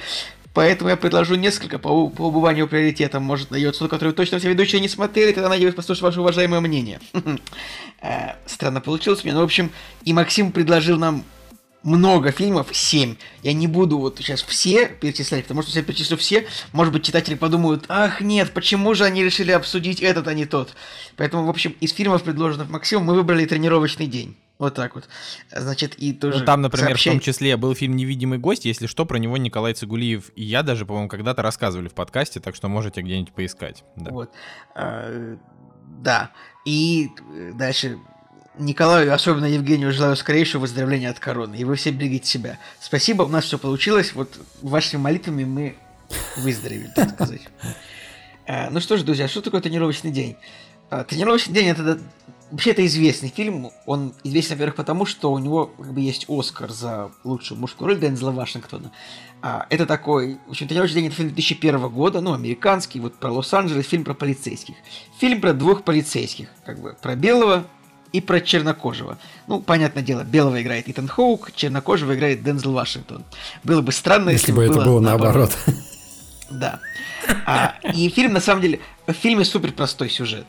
А, то есть вот нам показывается полицейский Джейк, такой молодой такой полицейский, Итан Хоук его играет, а, который вот только что хочет устроиться вот в отдел по борьбе с наркотиками полиции Лос-Анджелеса. И как бы вот у них, видимо, там так проходит в отделе, что когда ты только устраиваешься, тебя сразу берет под крыло опытный такой прожженный такой. Матерый. Вот, прожженный, матерый ветеран вот по полицейского сыска. Полицейского сыска. Смешно сказано. Э, ветеран полиции, которого играет Дензел Вашингтон. Э, и вот фильм, он довольно любопытный, то, что он реально, как бы... И вот у них начинается тренировочный день. То есть это, видимо, какая-то такая... Не знаю, это официальная формализованная процедура, что первый день э, нового офицера это тренировочный день. Или это традиция просто такая, что как бы опытный полицейский берет молодого с собой в первый день, и вот они там типа тусуются, показывают ему как нужно. И в, вот реально вот фильм, он реально показывает только один день. То есть этот фильм, весь фильм вот как вот это круто. Джейк да, э, как Итан Хок, вот он поступает, значит, он в этот отдел попадает, встречается с Дензелом Вашингтоном, и, в общем-то, история заканчивается меньше, чем через сутки, то есть уже к, к утру примерно, насколько я понял. И это такой динамичный фильм достаточно, то есть нам вот показывается, показывается как такой полицейский, который вот с принципами, он такой, я вообще-то хотел бы вот, ну вот, это довольно часто, вот постоянно показывается такой полицейский, который хотел бы, чтобы все было правильно, я пришел вот за, за, за значком сюда, чтобы служить и защищать. Но матерый ветеран, которого играет Дензел Вашингтон, показывает нам, что на самом деле не все так просто, что как бы э, вот когда ты, когда у тебя есть значок и пистолет, и какая-то власть, то ты ей пользуешься, то ты можешь немножко деньжат себе так подрулить, немножечко незаконно. Ты можешь и прижать кого-нибудь, где кого ты подозреваешь, да? И вот тут вот происходит такой конфликт между полицейским, который хочет честно служить, и, и опытным полицейским, который как бы уже знает полицейскую жизнь и который... А, можно аналогию провести с сериалом «Клиника», когда Джей Ди приходит э, в клинику, а там доктор Кокс такой матерый ее. Ну да, но, но вообще на самом деле фильм, он как бы прикольный, но он ну, короче, если вам не нравятся фильмы про бандитов и полицейских, вы его не смотрите, потому что это конкретно фильм про полицейских и бандитов. Потому что я знаю, что не всем это нравится. И я тоже скажу, что ну не всегда ты такой, блин, посмотрю кино. Нет, только не про полицейских бандитов. Типа, потому что ну 90% фильмов, они про полицейских и бандитов. Особенно в Америке, что как бы ты такой думаешь, чтобы нам снять какое кино? Ты, ты Мартин Скорсезе, какой же ты фильм снимешь? Ну, конечно же, про бандитов, да, про мафию. А, вот. Друзья, что вы думаете про фильм? Я могу тебя поддержать Нет? по поводу полицейских и бандитов и вообще убийств и криминала. А, смотрите, мы когда решили смотреть этот фильм, я к этому моменту уже посмотрел долларовую трилогию. Понятно, что там не на таких серьезных... Женя не мог, не мог, не мог. Да, да, да, Николай, я тоже хотел сказать, типа, что Жене запретили перед выпуском, типа, этот монолог на час, но он хотя бы чуть-чуть Нет, нет, я, я просто к тому, что мы посмотрели, во-первых, три фильма, э, которые строятся на убийствах, ну, то есть там бандиты есть, э, антагонист-протагонист, который там стрельба, просто я хочу сказать о том, что фильм это на самом деле у Сержа Леона, они очень жестокие, они очень кровавые, э, с какой стороны не посмотреть, и то есть мы такие, хопс, три фильма посмотрели, посмотрели про насилие, окей, ладно, переварили, потом посмотрели поездка в Америку, который супер Violence вообще такой супер жестокий, прям, где актеры без грима, где кровище, насилие над женщинами, насилие над мужчинами, короче, над всем насилие, что там только может быть. И такие, ладно, это переварили, и мы начинаем смотреть э, тренировочный день, и тут опять насилие, опять кровище, и и в какой-то момент я просто, я, я, я понял, что я устал от убийств. Я просто понял, что я хочу посмотреть какое-нибудь доброе кино, но впереди нас ждал еще другой фильм про убийство, и я такой думаю, ладно, соберусь с духом. Вот. А, давайте я про фильм тоже свое мнение расскажу. Значит, э, сразу скажу, что я ему поставил 7 из 10, но а, на самом деле он мне понравился. И оценка здесь играет не самую важную роль чтобы вы понимали, потому что в фильме я все-таки увидел, я увидел конфликт классный, за которым мне интересно было наблюдать. А, была все-таки какая-то интрига, а, связанная с главным героем, одним из двух главных героев, потому что а, все-таки не в, не в самый очевидный момент было понятно все-таки мотивы поведения да, одного из персонажей. И я честно скажу, что я а, там не в самый очевидный момент все-таки думаю, так, он плохой, но почему же? То есть, ну, то есть, в какой момент он плохой именно? С какого момента начинается вот эта вот вся интрига, да, когда ты точно понимаешь, что к чему и так далее. В общем, вот за этим было интересно смотреть. И здесь есть еще какой-то второй и третий этаж э, конфликта и истории, потому что а, есть, допустим, момент, когда доброе дело из прошлого, оно тебе помогает в будущем, да, спасает там твою жизнь и как-то играет на твою сторону, и это круто. Ну, то есть, условно говоря, делай добрые дела, они тебе добром как бы и отплатят. Здесь вот тон, тоненькая линия, вот эта вот история э, протекает. Кстати, здесь играет одну из второстепенных, третьестепенных ролей злодей из маски. Блин, было классно. Да, да, было да. просто супер классно его увидеть. И сцена с ним, в принципе, комичная. То есть и посмеяться там в, в какой-то момент можно было. В общем, от тренировочного дня несмотря на то, что он, э, я не скажу, что он топорный или неизобретательный, нет, он как бы реально вот крепкий, крепко сбитый такой триллера-боевик, назову его так. А, и от него, в принципе, получаешь удовольствие, потому что здесь вот именно интерес вызывает борьба необычных э, антагониста и протагониста. То есть не, не, вот, не вот прям в, в самом начале тебе сказали, вот этот злой, а этот хороший, и вот у них конфликт происходит, а вот именно весь фильм, он завязан на том, чтобы разобраться в мотивах, разобраться в психологии, разобраться в поведении, что, что к чему приведет. А, в общем, вот именно поэтому фильм интересно смотреть. Я, опять же, повторюсь, не скажу, что это какой-то просто потрясающий фильм, который я бы всем рекомендовал смотреть, но а, как Э, боевик с точки зрения вот какого-то интереса необычного, да, ну да, в принципе, можно посмотреть, можно а, чем-то себя удивить. На самом деле я соврал, у меня даже 8 стоит, но с течением времени я все-таки на семерочку оценку снижу. И еще что хотел сказать, на самом деле я понял, почему Итан Хоук э, так сильно постарел к своим, э, сколько им там, 50 с чем-то лет. На самом деле тот 49. день, тот день, который он провел в тренировочном дне, в принципе, он мог и посидеть, и постареть вообще без проблем, потому что чел, ну, с реальным адом столкнулся его персонаж. Ну, тут, наверное, нужно как бы вообще сказать, что, э, ну, я не, не супер фанат Дензела Вашингтона. Как и я, да. Тут, тут, тут, тут заслуженный Оскар. Сейчас мы, конечно, еще посмотрим, а, ну, я бы поспорил, конечно, но... Ну, ну просто, блин, ну он классно сыграл. То есть я, я реально не люблю, не, не сильно люблю этого актера, потому что, ну, как бы, обычно не такие классные у него роли. Но тут прям он вложил вот просто столько энергии всей, вот, я не знаю, что это злость, не злость, как-то вот так вот прям ну, короче, классно было наблюдать. В конце классно а, было наблюдать. Да. Кстати, в этом году довольно любопытно, он даже победил, насколько я понимаю, Рассела Кроу а, за игры, который в играх разума сыграл в этом году. И сейчас еще даже скажем, значит, кого победил Шон Пен, Уилл Смит, Том Уилкинсон. Ну, неплохой, неплохой Оскар был в том году. Тем более, как раз-таки, смотри, Шон Пен э, играл в фильме, который называется «Я Сэм». Вы не поверите, вот вчера я обратил внимание на этот фильм и уже поставил его на скачивание. Можно, да, уже вступать, а то Да, всё. давай, давай, давай. А, ну, короче, я фильму поставил 7, но мне он скорее, конечно, не понравился, чем понравился. Ну, основное, что нужно вообще понимать про тренировочный день, Uh, ну, он, на мой взгляд, за 20 лет он прям морально устарел. То есть такие боевики... Это, это правильно, это да, абсолютно прав, Николай. Короче, он такой, что сейчас такое кино смотреть уже, ну, максимально неинтересно. Не знаю, ну вот uh, был фильм с ныне почившим Чедвиком Боузманом, который что-то там 21 мост. Я его не смотрел, но Настя его посмотрела. И вот когда она рассказала мне описание, вот 21 мост это тот же тренировочный день, только там белые плохие, вот, а, а черный хороший. А, и здесь как бы история в чем? Ну, во-первых, нужно понимать, что Дензел Вашингтон а, действительно а, неплохой актер, и я к нему вот таким молодым, как бы я к нему не привык. То есть, когда я начал активно следить за Вашингтоном, он уже был вот ближе к, к своему нынешнему возрасту. Типа книга Илая, да? Ну да, там книга Илая, он уже там начал потихонечку там стареть и мудреть, поэтому представлять его в роли такого дерзкого такого копа, ну, наверное, сложно было.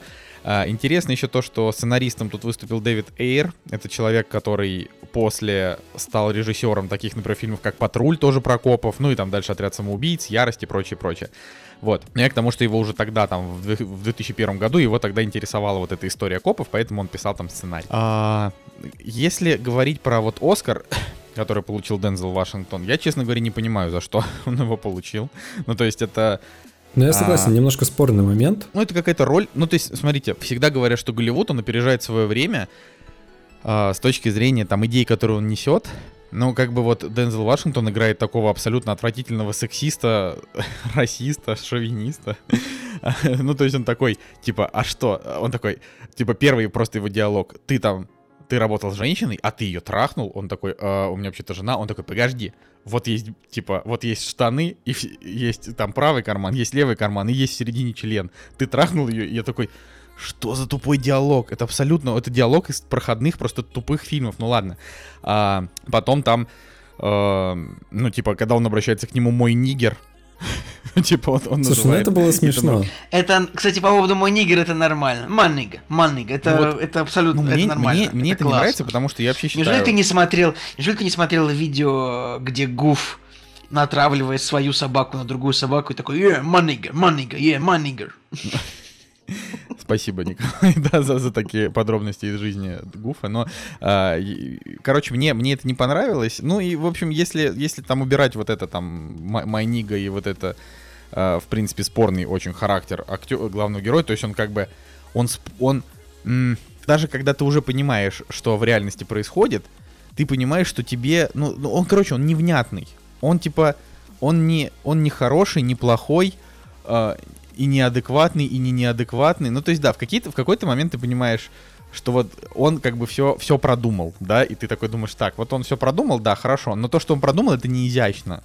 То есть там не было какого-то определенного изящества, это просто по большей части такой, ну, такое кино про, кино про коррумпированного копа в черных кварталах, который тусуется. Ну, то есть там да вот это еще сцена с мексиканцами дурная, что типа там про сестру. Ну, короче, это вот типа там где стечение Мне, кстати, это как раз таки, мне эта линия вся понравилась, то что уже почти, но тут он такой, погодите, но я же тот парень, который как-то это вот прям, ну я, я в это поверил, мне кажется, такое могло произойти. Ну вот я как раз такое не верю, потому что такое происходит, может быть, раз на миллион, но допустим, допустим. Ну вот, это фильм, это раз на миллион такое происходит, Николай. Да, вот в таком фильме. Ну, короче, я, я поставил фильму 7, потому что, ну, он нормальный, но я его не советовать никому не, там, не буду и смотреть его сам тоже пересматривать не хочу. А, но да, удачные моменты здесь есть. Это вот Дензел Вашингтон и Тон Хоук в принципе, они актеры хорошие, поэтому они стараются насколько могут. Вот но в остальном, то есть, ну тут, например, есть там короткая роль Снупдога, абсолютно, абсолютно убогая, а, потому что, в принципе, Снупдог как актер, он какой-то, не знаю, не нравится он мне как актер, кроме фильма «Мойка». В фильме «Мойка» он прекрасен. А потом тут, значит, доктор Дре тут появляется тоже в такой супер короткой роли. Короче, они решили, что если мы снимаем фильм про, про копов, то нужно созвать туда всю черную братву. Я не видел экзибита, вот только дайте, пожалуйста, где экзибит? Там Терри Крюса я, например, нашел. Да, кстати да, смешно. смешно да. там на, одну минуту. Где же, где же этот? Ну, вот. Удивительно, конечно, тут Ева Мендес, появляющаяся буквально там на три минуты хронометража. Но... Сексуальная, горячая. Ай, ну, тоже, знаешь, как бы сексуальная горячая, но в этом фильме на этом, наверное, и хорошо, но в этом фильме нет на это никаких, э, как бы, особенных таких указаний. Просто это какая-то, это, это, как бы, эта женщина нужна в этом фильме только для того, чтобы показать еще большую беспринципность, э, значит, э, главного героя. Цыпкин такой, так, так, так, так, так. Погодите. Да, ну, в общем, э, поэтому я могу сказать, что, ну, победил Дензел Вашингтон и хорошо. Там еще была номинация как раз у Итана Хоука, но он тоже на нее не наиграл, на мой взгляд. Поэтому... Итан Хоук абсолютно не, не наиграл, но нужно просто признать, что Итан Хоук, ну, ну, он такой актер, ну, типа, на 6,5. Ну честно. не, я считаю, что Итан Хоук актер такой на 7,4. На 7... Ну... Он, он хороший в, э, в фильмах э, своего этого друга, типа отрочества, да, вот, вот в этих ну фильмах. Ну ладно, может, Поэтому, может да, он там. Но это просто Итан Хоук, это, это это как бы, не, ну, то есть он нормально тут сыграл, но это актер, который больше не в такое кино. Хотя, говорю, вот посмотри «Птицы доброго господа», там, не знаю, хотя бы пол серии посмотри, как он играет, и, может быть, тебе понравится. Короче, вот такой вот тренировочный день, он... он то есть, вот давайте так, его стоит смотреть, если тебе хочется... Э, если тебе хочется понять, каким было криминальное кино в начале века. Вот это прям, это вот прям типичный представитель такой, таких вот фильмов. Такая там музычка, едет машина, куча бессмысленных э, действий, которые делают персонажи, э, там вот эти вот разговоры, которые такие немножко расфуфыренные. Ну вот. Подождите, как а как не... же, а как же бандиты русские в конце? Слушай, ну это фигня. Ну то есть, ну как бы, ну русские русские. Нет, нет, нет, нет, подожди. Во-первых, во-первых, они разговаривали на хорошем русском. Там была не какая-то «Эй, брат, какие вообще доказательства?» Они там, ну, действительно, что-то пару раз ляпнули на таком, ну, нормальном языке. И, Какой? принципе... Вали его. Вот, вот да, это, да, да, что-то вали его, да, да, да. Ну, нормально было, в принципе. Я могу сказать, кто, кто у меня относительную симпатию вызвал в этом фильме. Там такой мексиканский актер Ноэль Гульеми. вот такой. Это такой мекс, который чисто должен играть таких мексиканских бандосов. Так он, такие, он, который из играет. Вот я же не смотрел. Во-первых, там есть, там есть Туко из во всех вот, тяжких. Вот, Туко, да, Туко, да, из во все тяжкие, да. Туко. Ну там вообще там вот Мексика, там, блин, в этом фильме, короче, ну чернокожие вот прям подобранные, вот прям самые чернокожие, вот там Терри Крюс, Снуп Дог и мексиканцы самые тоже мексиканистые подобранные. По именам не скажу, но если вы посмотрите вот этих мексиканцев, которые там есть, то это прям вот, типа это мексиканцы, которые сыграли мексиканцев вообще в 200 фильмах типа. ну, ну реально вот. Это немножко даже грустно. Я вот смотри, вот это вот самый актер, да, сейчас я вот я точно скажу, а, ты вот сейчас говорил, вот этот вот актер, а, пам-пам-пам-пам-пам, что же у меня это не грузи, так. Итак, говоря, говоря о мексиканцах, мы имеем в виду актера, да, вот именно Ноэль Гульеми, которого никогда... Вот он играл в, в 207 фильмов он сыграл, я вижу, и вот он везде, вот везде, он играет мексиканских бандитов, реально, это уморительно просто. Вот у него фильмы «Наркокурьер», вот я смотрю, вот «Закатать в асфальт», вот наверняка это вот, это вот все вот фильмы про мексиканских наркокурьеров. Вот так вот. Ну вот такое вот, собственно, кино. Поэтому там решайте сами, мы, мы обсудили. Идем дальше? Да. А, ну, можно, да, напоследок еще сказать, что Антуан Фукуа, который режиссер этого фильма, это в целом довольно хороший режиссер, который вот, он снимает такое крепкое кино. То есть это, знаете, это, это, это тот чернокожий режиссер, который не поставил себе Э, основной целью, э, значит, снимать фильмы про чернокожих и для чернокожих, а он просто снимает хорошее кино, в том числе там и с чернокожими. Короче, нормальный. А, вот он там снял «Великий уравнитель» две части, про Мухаммеда Али с хорошими рейтингами тоже снял. А, Левша был неплохой семерку, фильм. которую мы смотрели, он снимал. Левша, да, с, с Джиллен Холлом, например. Там. Он снимал «Падение Олимпа». Ну, то есть это чувак, который а, как бы это такой ремесленный режиссер, которому можно дать фильм, дать бюджет, и он его снимет. То есть он может и боевичок снять, и драму снять, и все у него нормально получается. Я считаю, что он молодец в этом, в, в этом плане. И как бы, ну и карьера у него продолжается, собственно, поэтому все нормально. Вот. Ну пошли дальше тогда. Да. «Кактус» — подкаст о кино и не только.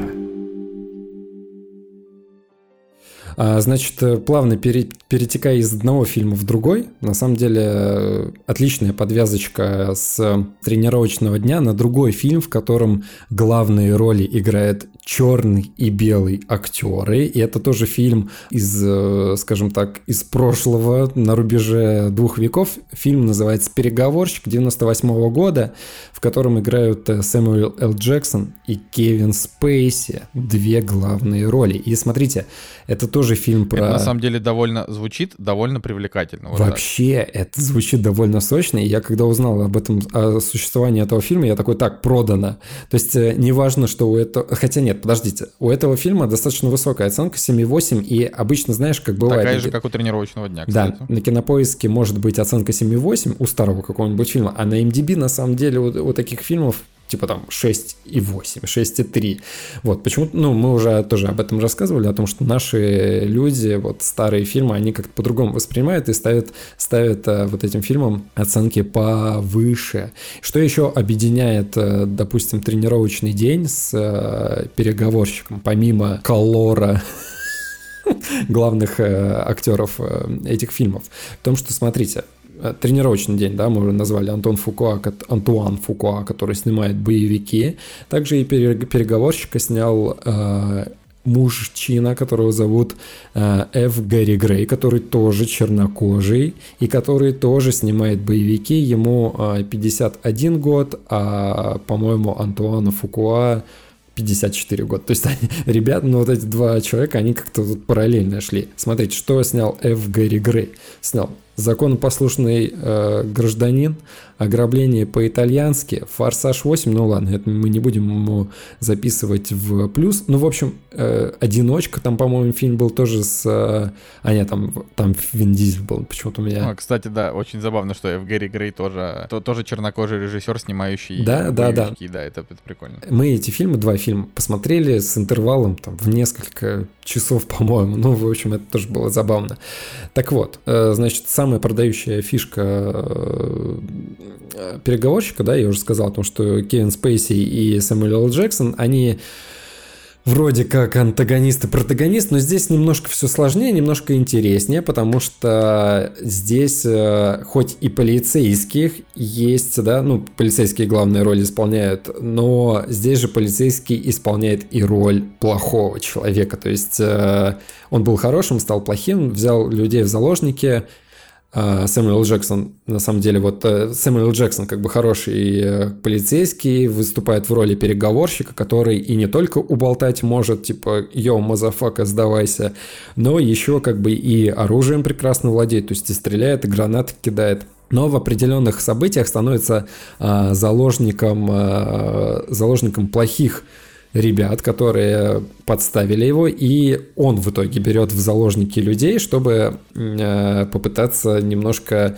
себя очистить от э, клеветы и так далее. И, в общем, в роль, в действие вступает Кевин Спейси, который тоже как бы играет переговорщика, и тут типа переговорщик против переговорщика. И они, а, и они как и они бы... такие переговариваются. И они переговариваются, да. Не, на самом деле круто, потому что, ну, Кевин Спейси, он как бы, ну, все-таки, э, на мой взгляд, драматический актер, то есть, ну, не, не, не экшеновый, да, и именно как бы суть именно в диалоге, ну, как бы... Как... Да, да не только на твой взгляд, Жень. Ну да, типа, да, да. Кевин Спейси никогда не играл в экшене. Ну просто, короче, Ноль кайф, раз. кайф именно в диалогах, э, когда вот он пытается психологически как-то, да, повлиять на других э, персонажей, и вот в этом, в этом и суть. А когда встречается Сэмюэл. Джексон с Кевином Спейси, так вообще просто разрыв шаблона происходит, и за ребятами классно наблюдать.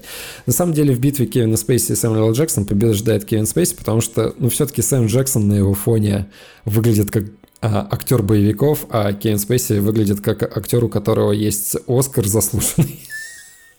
Вот, в общем. У Не, ну Кевина тут как Спейси бы- есть два Оскара. Два Оскара, да. Не, ну типа, я, как бы я не, не любил Сэмюэля Л. Джексона, ну, то есть я к нему хорошо отношусь, но он как бы расцвел только тогда, когда он начал э, мазафаку свою употреблять э, к месту и не к месту, а Кевин Спейси, он как бы всегда был хорош. То есть это, ну, Ну смотри, э, во-первых, Сэмюэл Джексон, он расцвел у Квентина Тарантино, как мне кажется. То есть вот там он действительно, он, во-первых, на своем месте, а во-вторых, такое ощущение, что из него вот прям все актерские соки выжили, и он там прям, ну, вот супер колоритно смотрится, да. Но все-таки Кевин Спейси переигрывает Сэмюэла Джексона, но это не в минус фильму идет, это просто как бы вот такой небольшой, небольшое наблюдение, небольшой фактик. И опять же, это получится боевик, потому что здесь и, ну, не такой, не супер, не супер мощный, потому что перестрелок как таковых их немного, но они тоже здесь присутствуют. Здесь все-таки на первый план выходит, опять же, вот эмоциональная, психологическая составляющая, когда с помощью разговоров, с помощью каких-то хитрых э, ходов пытаются злодеев вывести на чистую воду. И вот в этом фильм, конечно, прекрасен.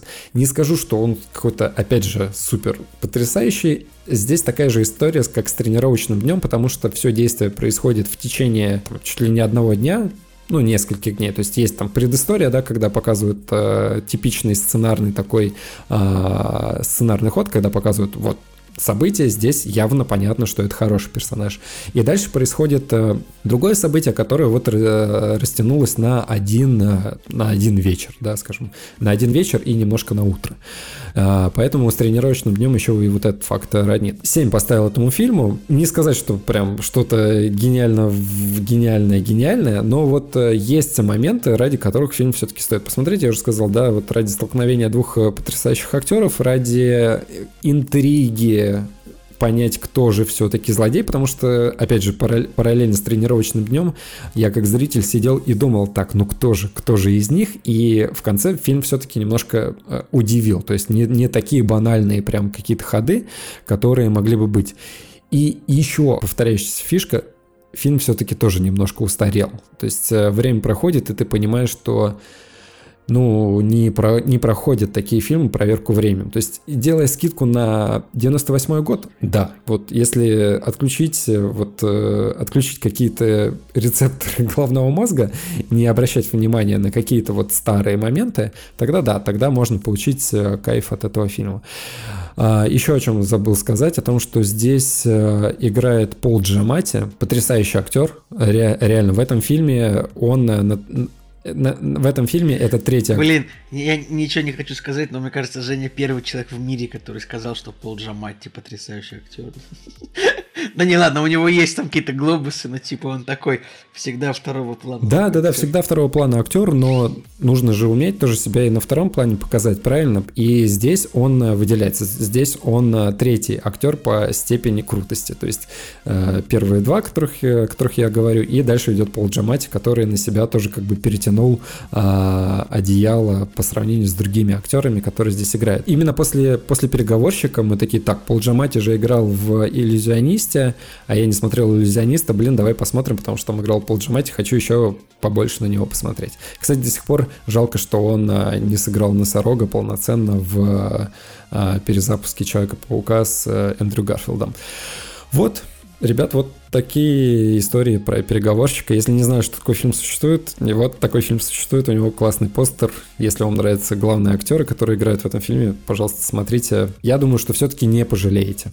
Меня вот заинтересовало, вот я так скажу. Потому что, потому что интересно, как, как они там вдвоем. Короче, вот необычно. Ты чем, чем, э, чем дальше ты погружаешься в кино, тем больше всяких необычных штук ты в нем находишь, каких-то необычных коллабораций, так скажем, когда Тогда это было просто, просто Сэмюэл Джексон и Кевин Спейси, а сейчас ты такой, погоди, что?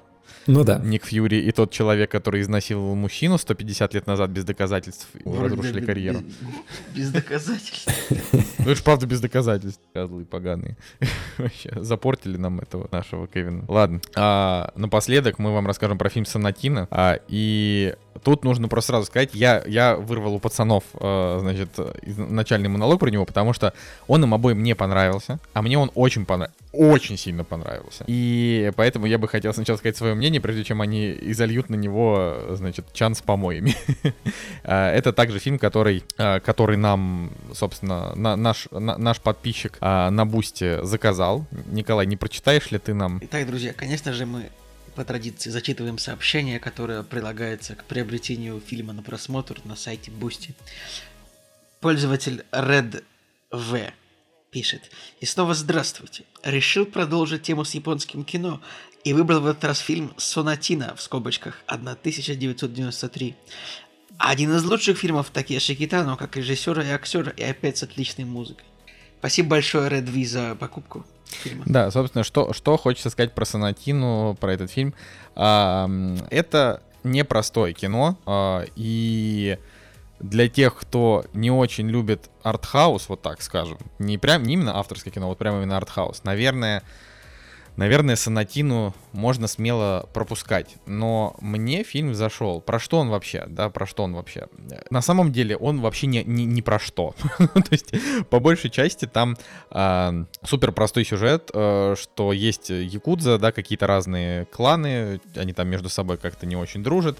И один клан с другим постоянно воюет, и вот он объявляет вроде как перемирие, и им там нужно встретиться, чтобы это перемирие организовать, но в итоге все это заканчивается все равно перестрелками и там какими-то взаимными убийствами, а, из-за чего главным героям приходится немножко переместиться в другое место ради того, чтобы чего-то подождать. вот э, первые, там, не знаю, минут 15-20 фильм смотреть просто невозможно. То есть это вот это очевидно. Ты его смотришь и думаешь, господи, во-первых, он какой-то тягомотный. Во-вторых, там, э, то есть это такое чисто японское кино. Я мало смотрел чисто японских фильмов. Это, знаете, ну, например, вот когда перестрелки, герои... То есть я представляю, если бы я участвовал в перестрелке, наверное, я бы куда-нибудь спрятался и отстреливался бы. Николай, я тоже так думал. А они тут в перестрелках просто стоят они, на месте и стреляют. Они просто стоят это и просто, стреляют, пока это не Это просто по подход Такеши Китана к, вот, к постановке перестрелок, я так понимаю. Оригинально. Вот, наверное, да. Да, и как бы это, ну, на самом деле, то есть поначалу ты к этому относишься как-то очень, очень странно, а, вот, и вообще фильм в этом плане какой-то неторопливый. А, и да, надо сказать, что режиссером, сценаристом, исполнителем главной роли тут выступил Такеши Китана. И тогда это был одним, одна из первых его картин. И монтаж то есть, не первая, Китана но... тоже. Да, и монтаж тоже. Э, вот. То есть, э, чувак, типа, реально. Он, он как бы тогда уже был актером, но он начал вовсю, значит, э, вовсю как-то свою вот эту карьеру еще и как режиссера. И он за свою жизнь, на самом деле, много снял фильмов. И из того, что я прочитал вообще там, тоже после того, как я посмотрел этот фильм, я там прочитал кучу всяких статей, а, по, по большей этой части Такеши Китана как раз стал популярен именно за счет его вот этих вот фильмов про криминальные разборки. А, и вот Санатина это такой, знаете, это такой фильм про мафию, а, у которого взгляд не такой, как у всех фильмов про мафию, которые вы смотрели раньше. Потому что если вы смотрите какой-нибудь Скорсезе, да, или там Серджио Леоне, или кого там угодно, они все по большей части одинаковые. То есть, да, с какими-то фишками, но там все равно, там, не знаю, играет романтичная музыка, герои э, притворяются, что они хорошие, но на самом деле они все ублюдки, и по большей и, и к концу они либо друг друга все убивают, либо друг друга все подставляют, но при этом они как бы называют, там, не знаю, братьями друг друга весь фильм. Короче, вот это стандартная итальянская какая-нибудь или ирландская мафия. А Санатина это какая-то такая, знаете, безэмоциональная мафия. То есть это вот такой японский взгляд на то, как им, им вообще на все наплевать. То есть они, они чисто с каменными лицами друг друга гасят. это вообще очень странно. Но тут прикол фильма в том, что где-то начиная, там, не знаю, с середины, у него резко меняется вектор, он становится очень странным. Они, они э, там оседают в домике э, и начинают играть в какие-то игры друг с другом. Э, и ты такой сначала, то есть сначала тебе это кажется странным, но и вот парням, которые сейчас продол продолжат после меня, им это, видимо, все дико и не понравилось. А меня как раз это очень сильно как-то очаровало, и особенно саундтрек здесь просто потрясающий саундтрек, как и написал. Ну вот с этим, не, с этим не поспоришь. Вот, то есть саундтрек здесь такой, что когда герои творят какую-то совершенно непонятную вообще дичь на экране, это все как бы такой вот интересно подобранной музыкой все сопровождается, что создается атмосфера, и она создается э, такая, вот ее не передать словами, это просто такая а, вот особенная атмосфера, такое не похожее ни на что кино. Наверное, если я посмотрю Знаете, как, как, как, как вот э, атмосфера, как из мема, у нас здесь своя атмосфера. Да, да, ну в общем, я к тому, что если, например, я, допустим, посмотрю сейчас еще в ряд 5 фильмов Такеши Китана, я на 600% уверен, что они будут похожи на него. А, но это точно так же, как вот у меня было с Кустурицей, когда я посмотрел первый раз фильм Кустурицы. Я еще не смотрел еще никаких его других фильмов, но у меня было прикольное ощущение от того, что я что-то новое смотрю для себя. То есть это очень странные какие-то ощущения, какой-то балаган, но это прикольно, это что-то свежее. Вот с Такеши Китано то же самое. Фильм 93 -го года, но я его смотрю, это как будто для меня новое кино. В нем нет э, похожих элементов на другие фильмы, то есть это просто что-то такое свое, какая-то своя движуха. Но очевидно, если вы любите какое-то такое конкретное кино с конкретным сюжетом, а, и... Вот тренировочный день это такой противовес этому да, фильму. Да, да, вот тренировочный день это такое ремесленное кино. Есть да, до, добро, есть зло, есть там подставы, э, есть разборки, да. А Санатина это вообще, вообще непонятно. Действия героев, их мотивация, она вообще не ясна. Абсол- вообще не ясно. Абсолютно и, не Николай, ясна. ну все, ты все, ты Похвалил фильм? Достаточно? Я похвалил фильм, Еще. давай, да.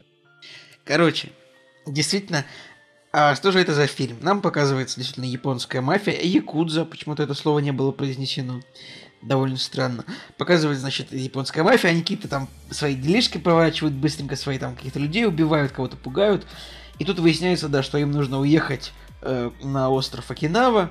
Или это не остров, или это город. Ну, честно говоря, плохо смотрел географию Японии. В целом Япония все находится на островах, да и вообще там территории немного.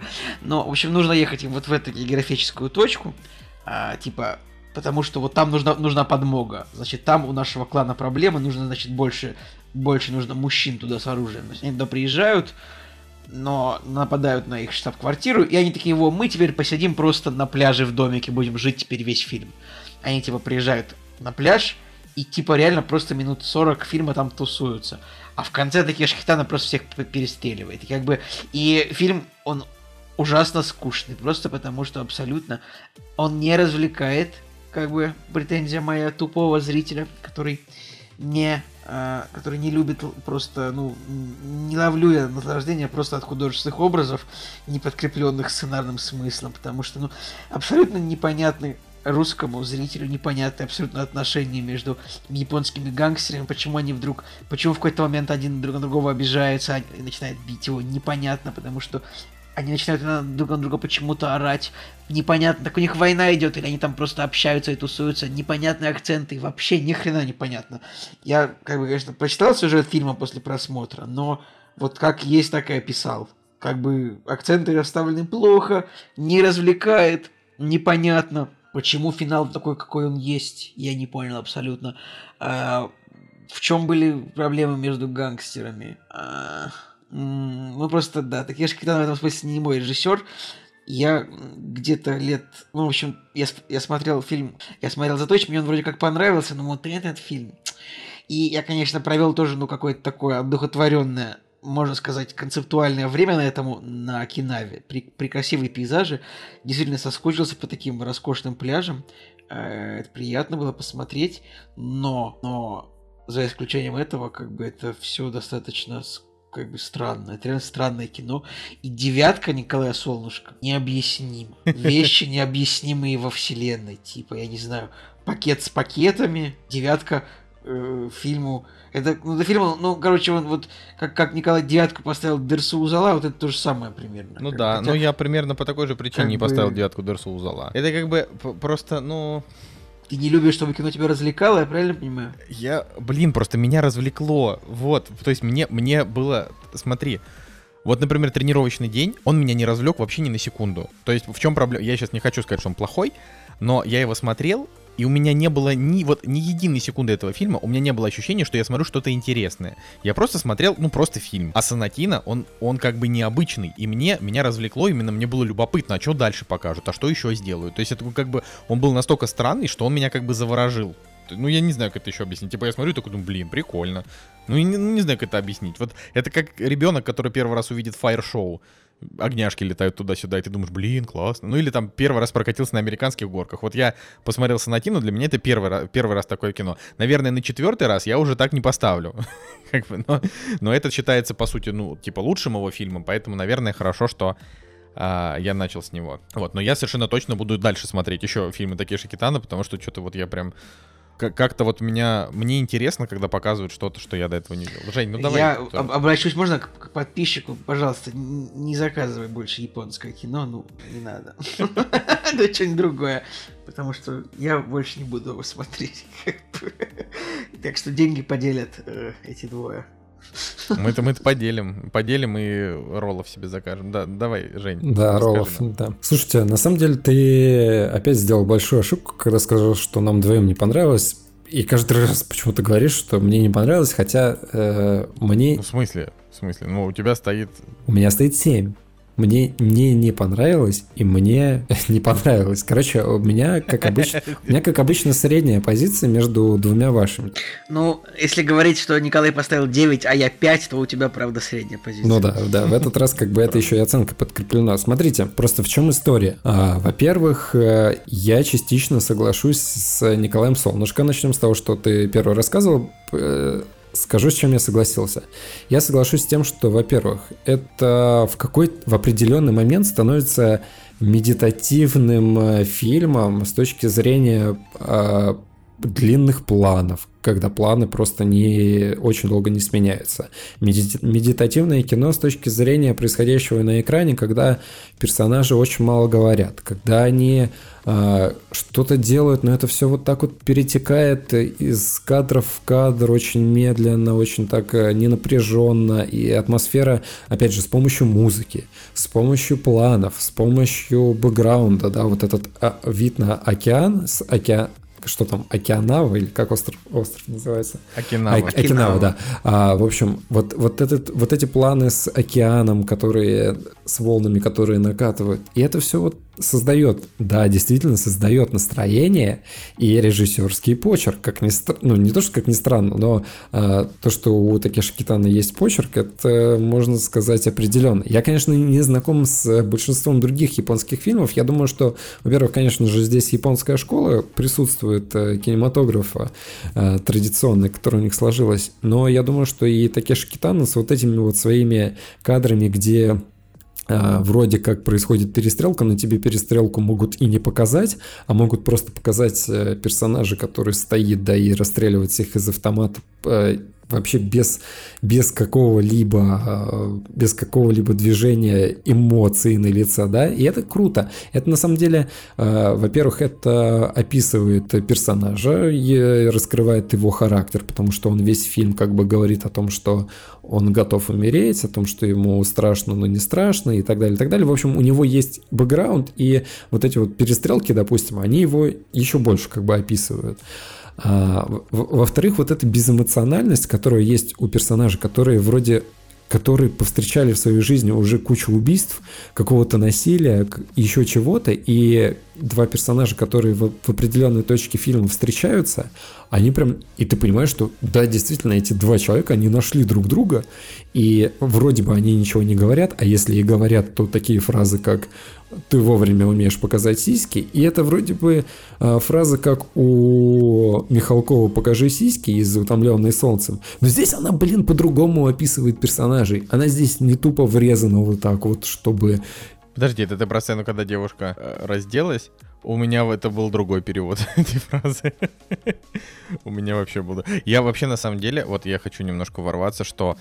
А, вот что меня ужасает, так это то, что мы не можем проверить типа правильность перевода с азиатских языков, потому что они как бы сложные. Ну, то есть я ни с каких, кроме английского, и не смогу, но это ужасно, потому что я смотрел, и я прям чувствую, что по интонации герой просто другую фразу говорит. Это не конкретно эту даже фразу там про сиськи. Там вообще он, у, у меня это было переведено как «непристойное поведение — это классно». Вот так вот он, он сказал Окей, okay, в, в моем переводе это было «круто, что ты вовремя можешь показать сиськи». Вот, понимаешь? Понимаешь? А я просто, а я просто проматывал, поэтому я не помню. В смысле, ты его даже не, не посмотрел нормально? Почему? Я досма... Да я шучу, все я смотрел, конечно же.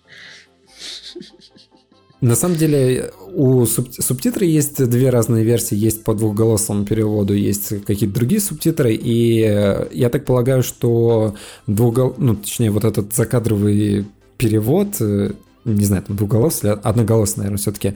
А, короче, там вот прям с, матерком. И я думаю, что с матерком он все-таки ближе, потому что это все-таки бандиты такие немножко быдловатые. И я не удивлюсь, что если они там а, как бы говорили убраны цензурой, там ты такой-то, ты такой-то. А, мне кажется, все-таки вот, вот это вот невежество и так далее, оно ближе вот этому фильму, потому что, ну, действительно, они выглядят там как быдло какие-то бандиты, и, скорее всего, они так и общались. Просто чего стоит там момент, когда встречают просто на сходке а, людей, когда их набирают а, на дело, да, они там начинают друг друга, а, один пыряет другого ножом. Я, кстати, тоже думал о том, что, типа, блин, э, я такой думаю, э, серьезно, что японцы такие дикари, как же эти люди тогда подарили нам такие прекрасные бренды, как Canon, Sony, Сузуки, даже Nikon. типа Никон. Тогда если они такие варвары, которые ну просто не умеют вообще просто находиться друг с другом в одной комнате, как же они... Ладно, это какой-то начинается расизм в сторону японцев, так что японцы респект. В общем, э, сказал про медитативность, сказал про э, то, что все-таки действия персонажей подчеркнуты. И опять же, я соглашусь с тем, что начало немножко такое тягомотное, странное, потому что уследить за тем, какие там кланы, кто кого должен прикрыть, какие-то имена, вот это вот все, оно зачем-то начинает вот э, оттуда, туда-сюда монтаж. И на самом деле съемка и монтаж достаточно но я, я не хочу говорить посредственные, они достаточно простые в какой-то момент. То есть вот эти вот монтажные склейки, когда персонаж из одного кадра пришел в другой, и это похоже на то, что вот э, если бы я фильм снимал, то, ну, как бы человек без опыта, он бы, наверное, может быть, вот так вот склеил. Нет каких-то вот прям изысканных э, в начале, в начале нет каких-то изысканных кадров.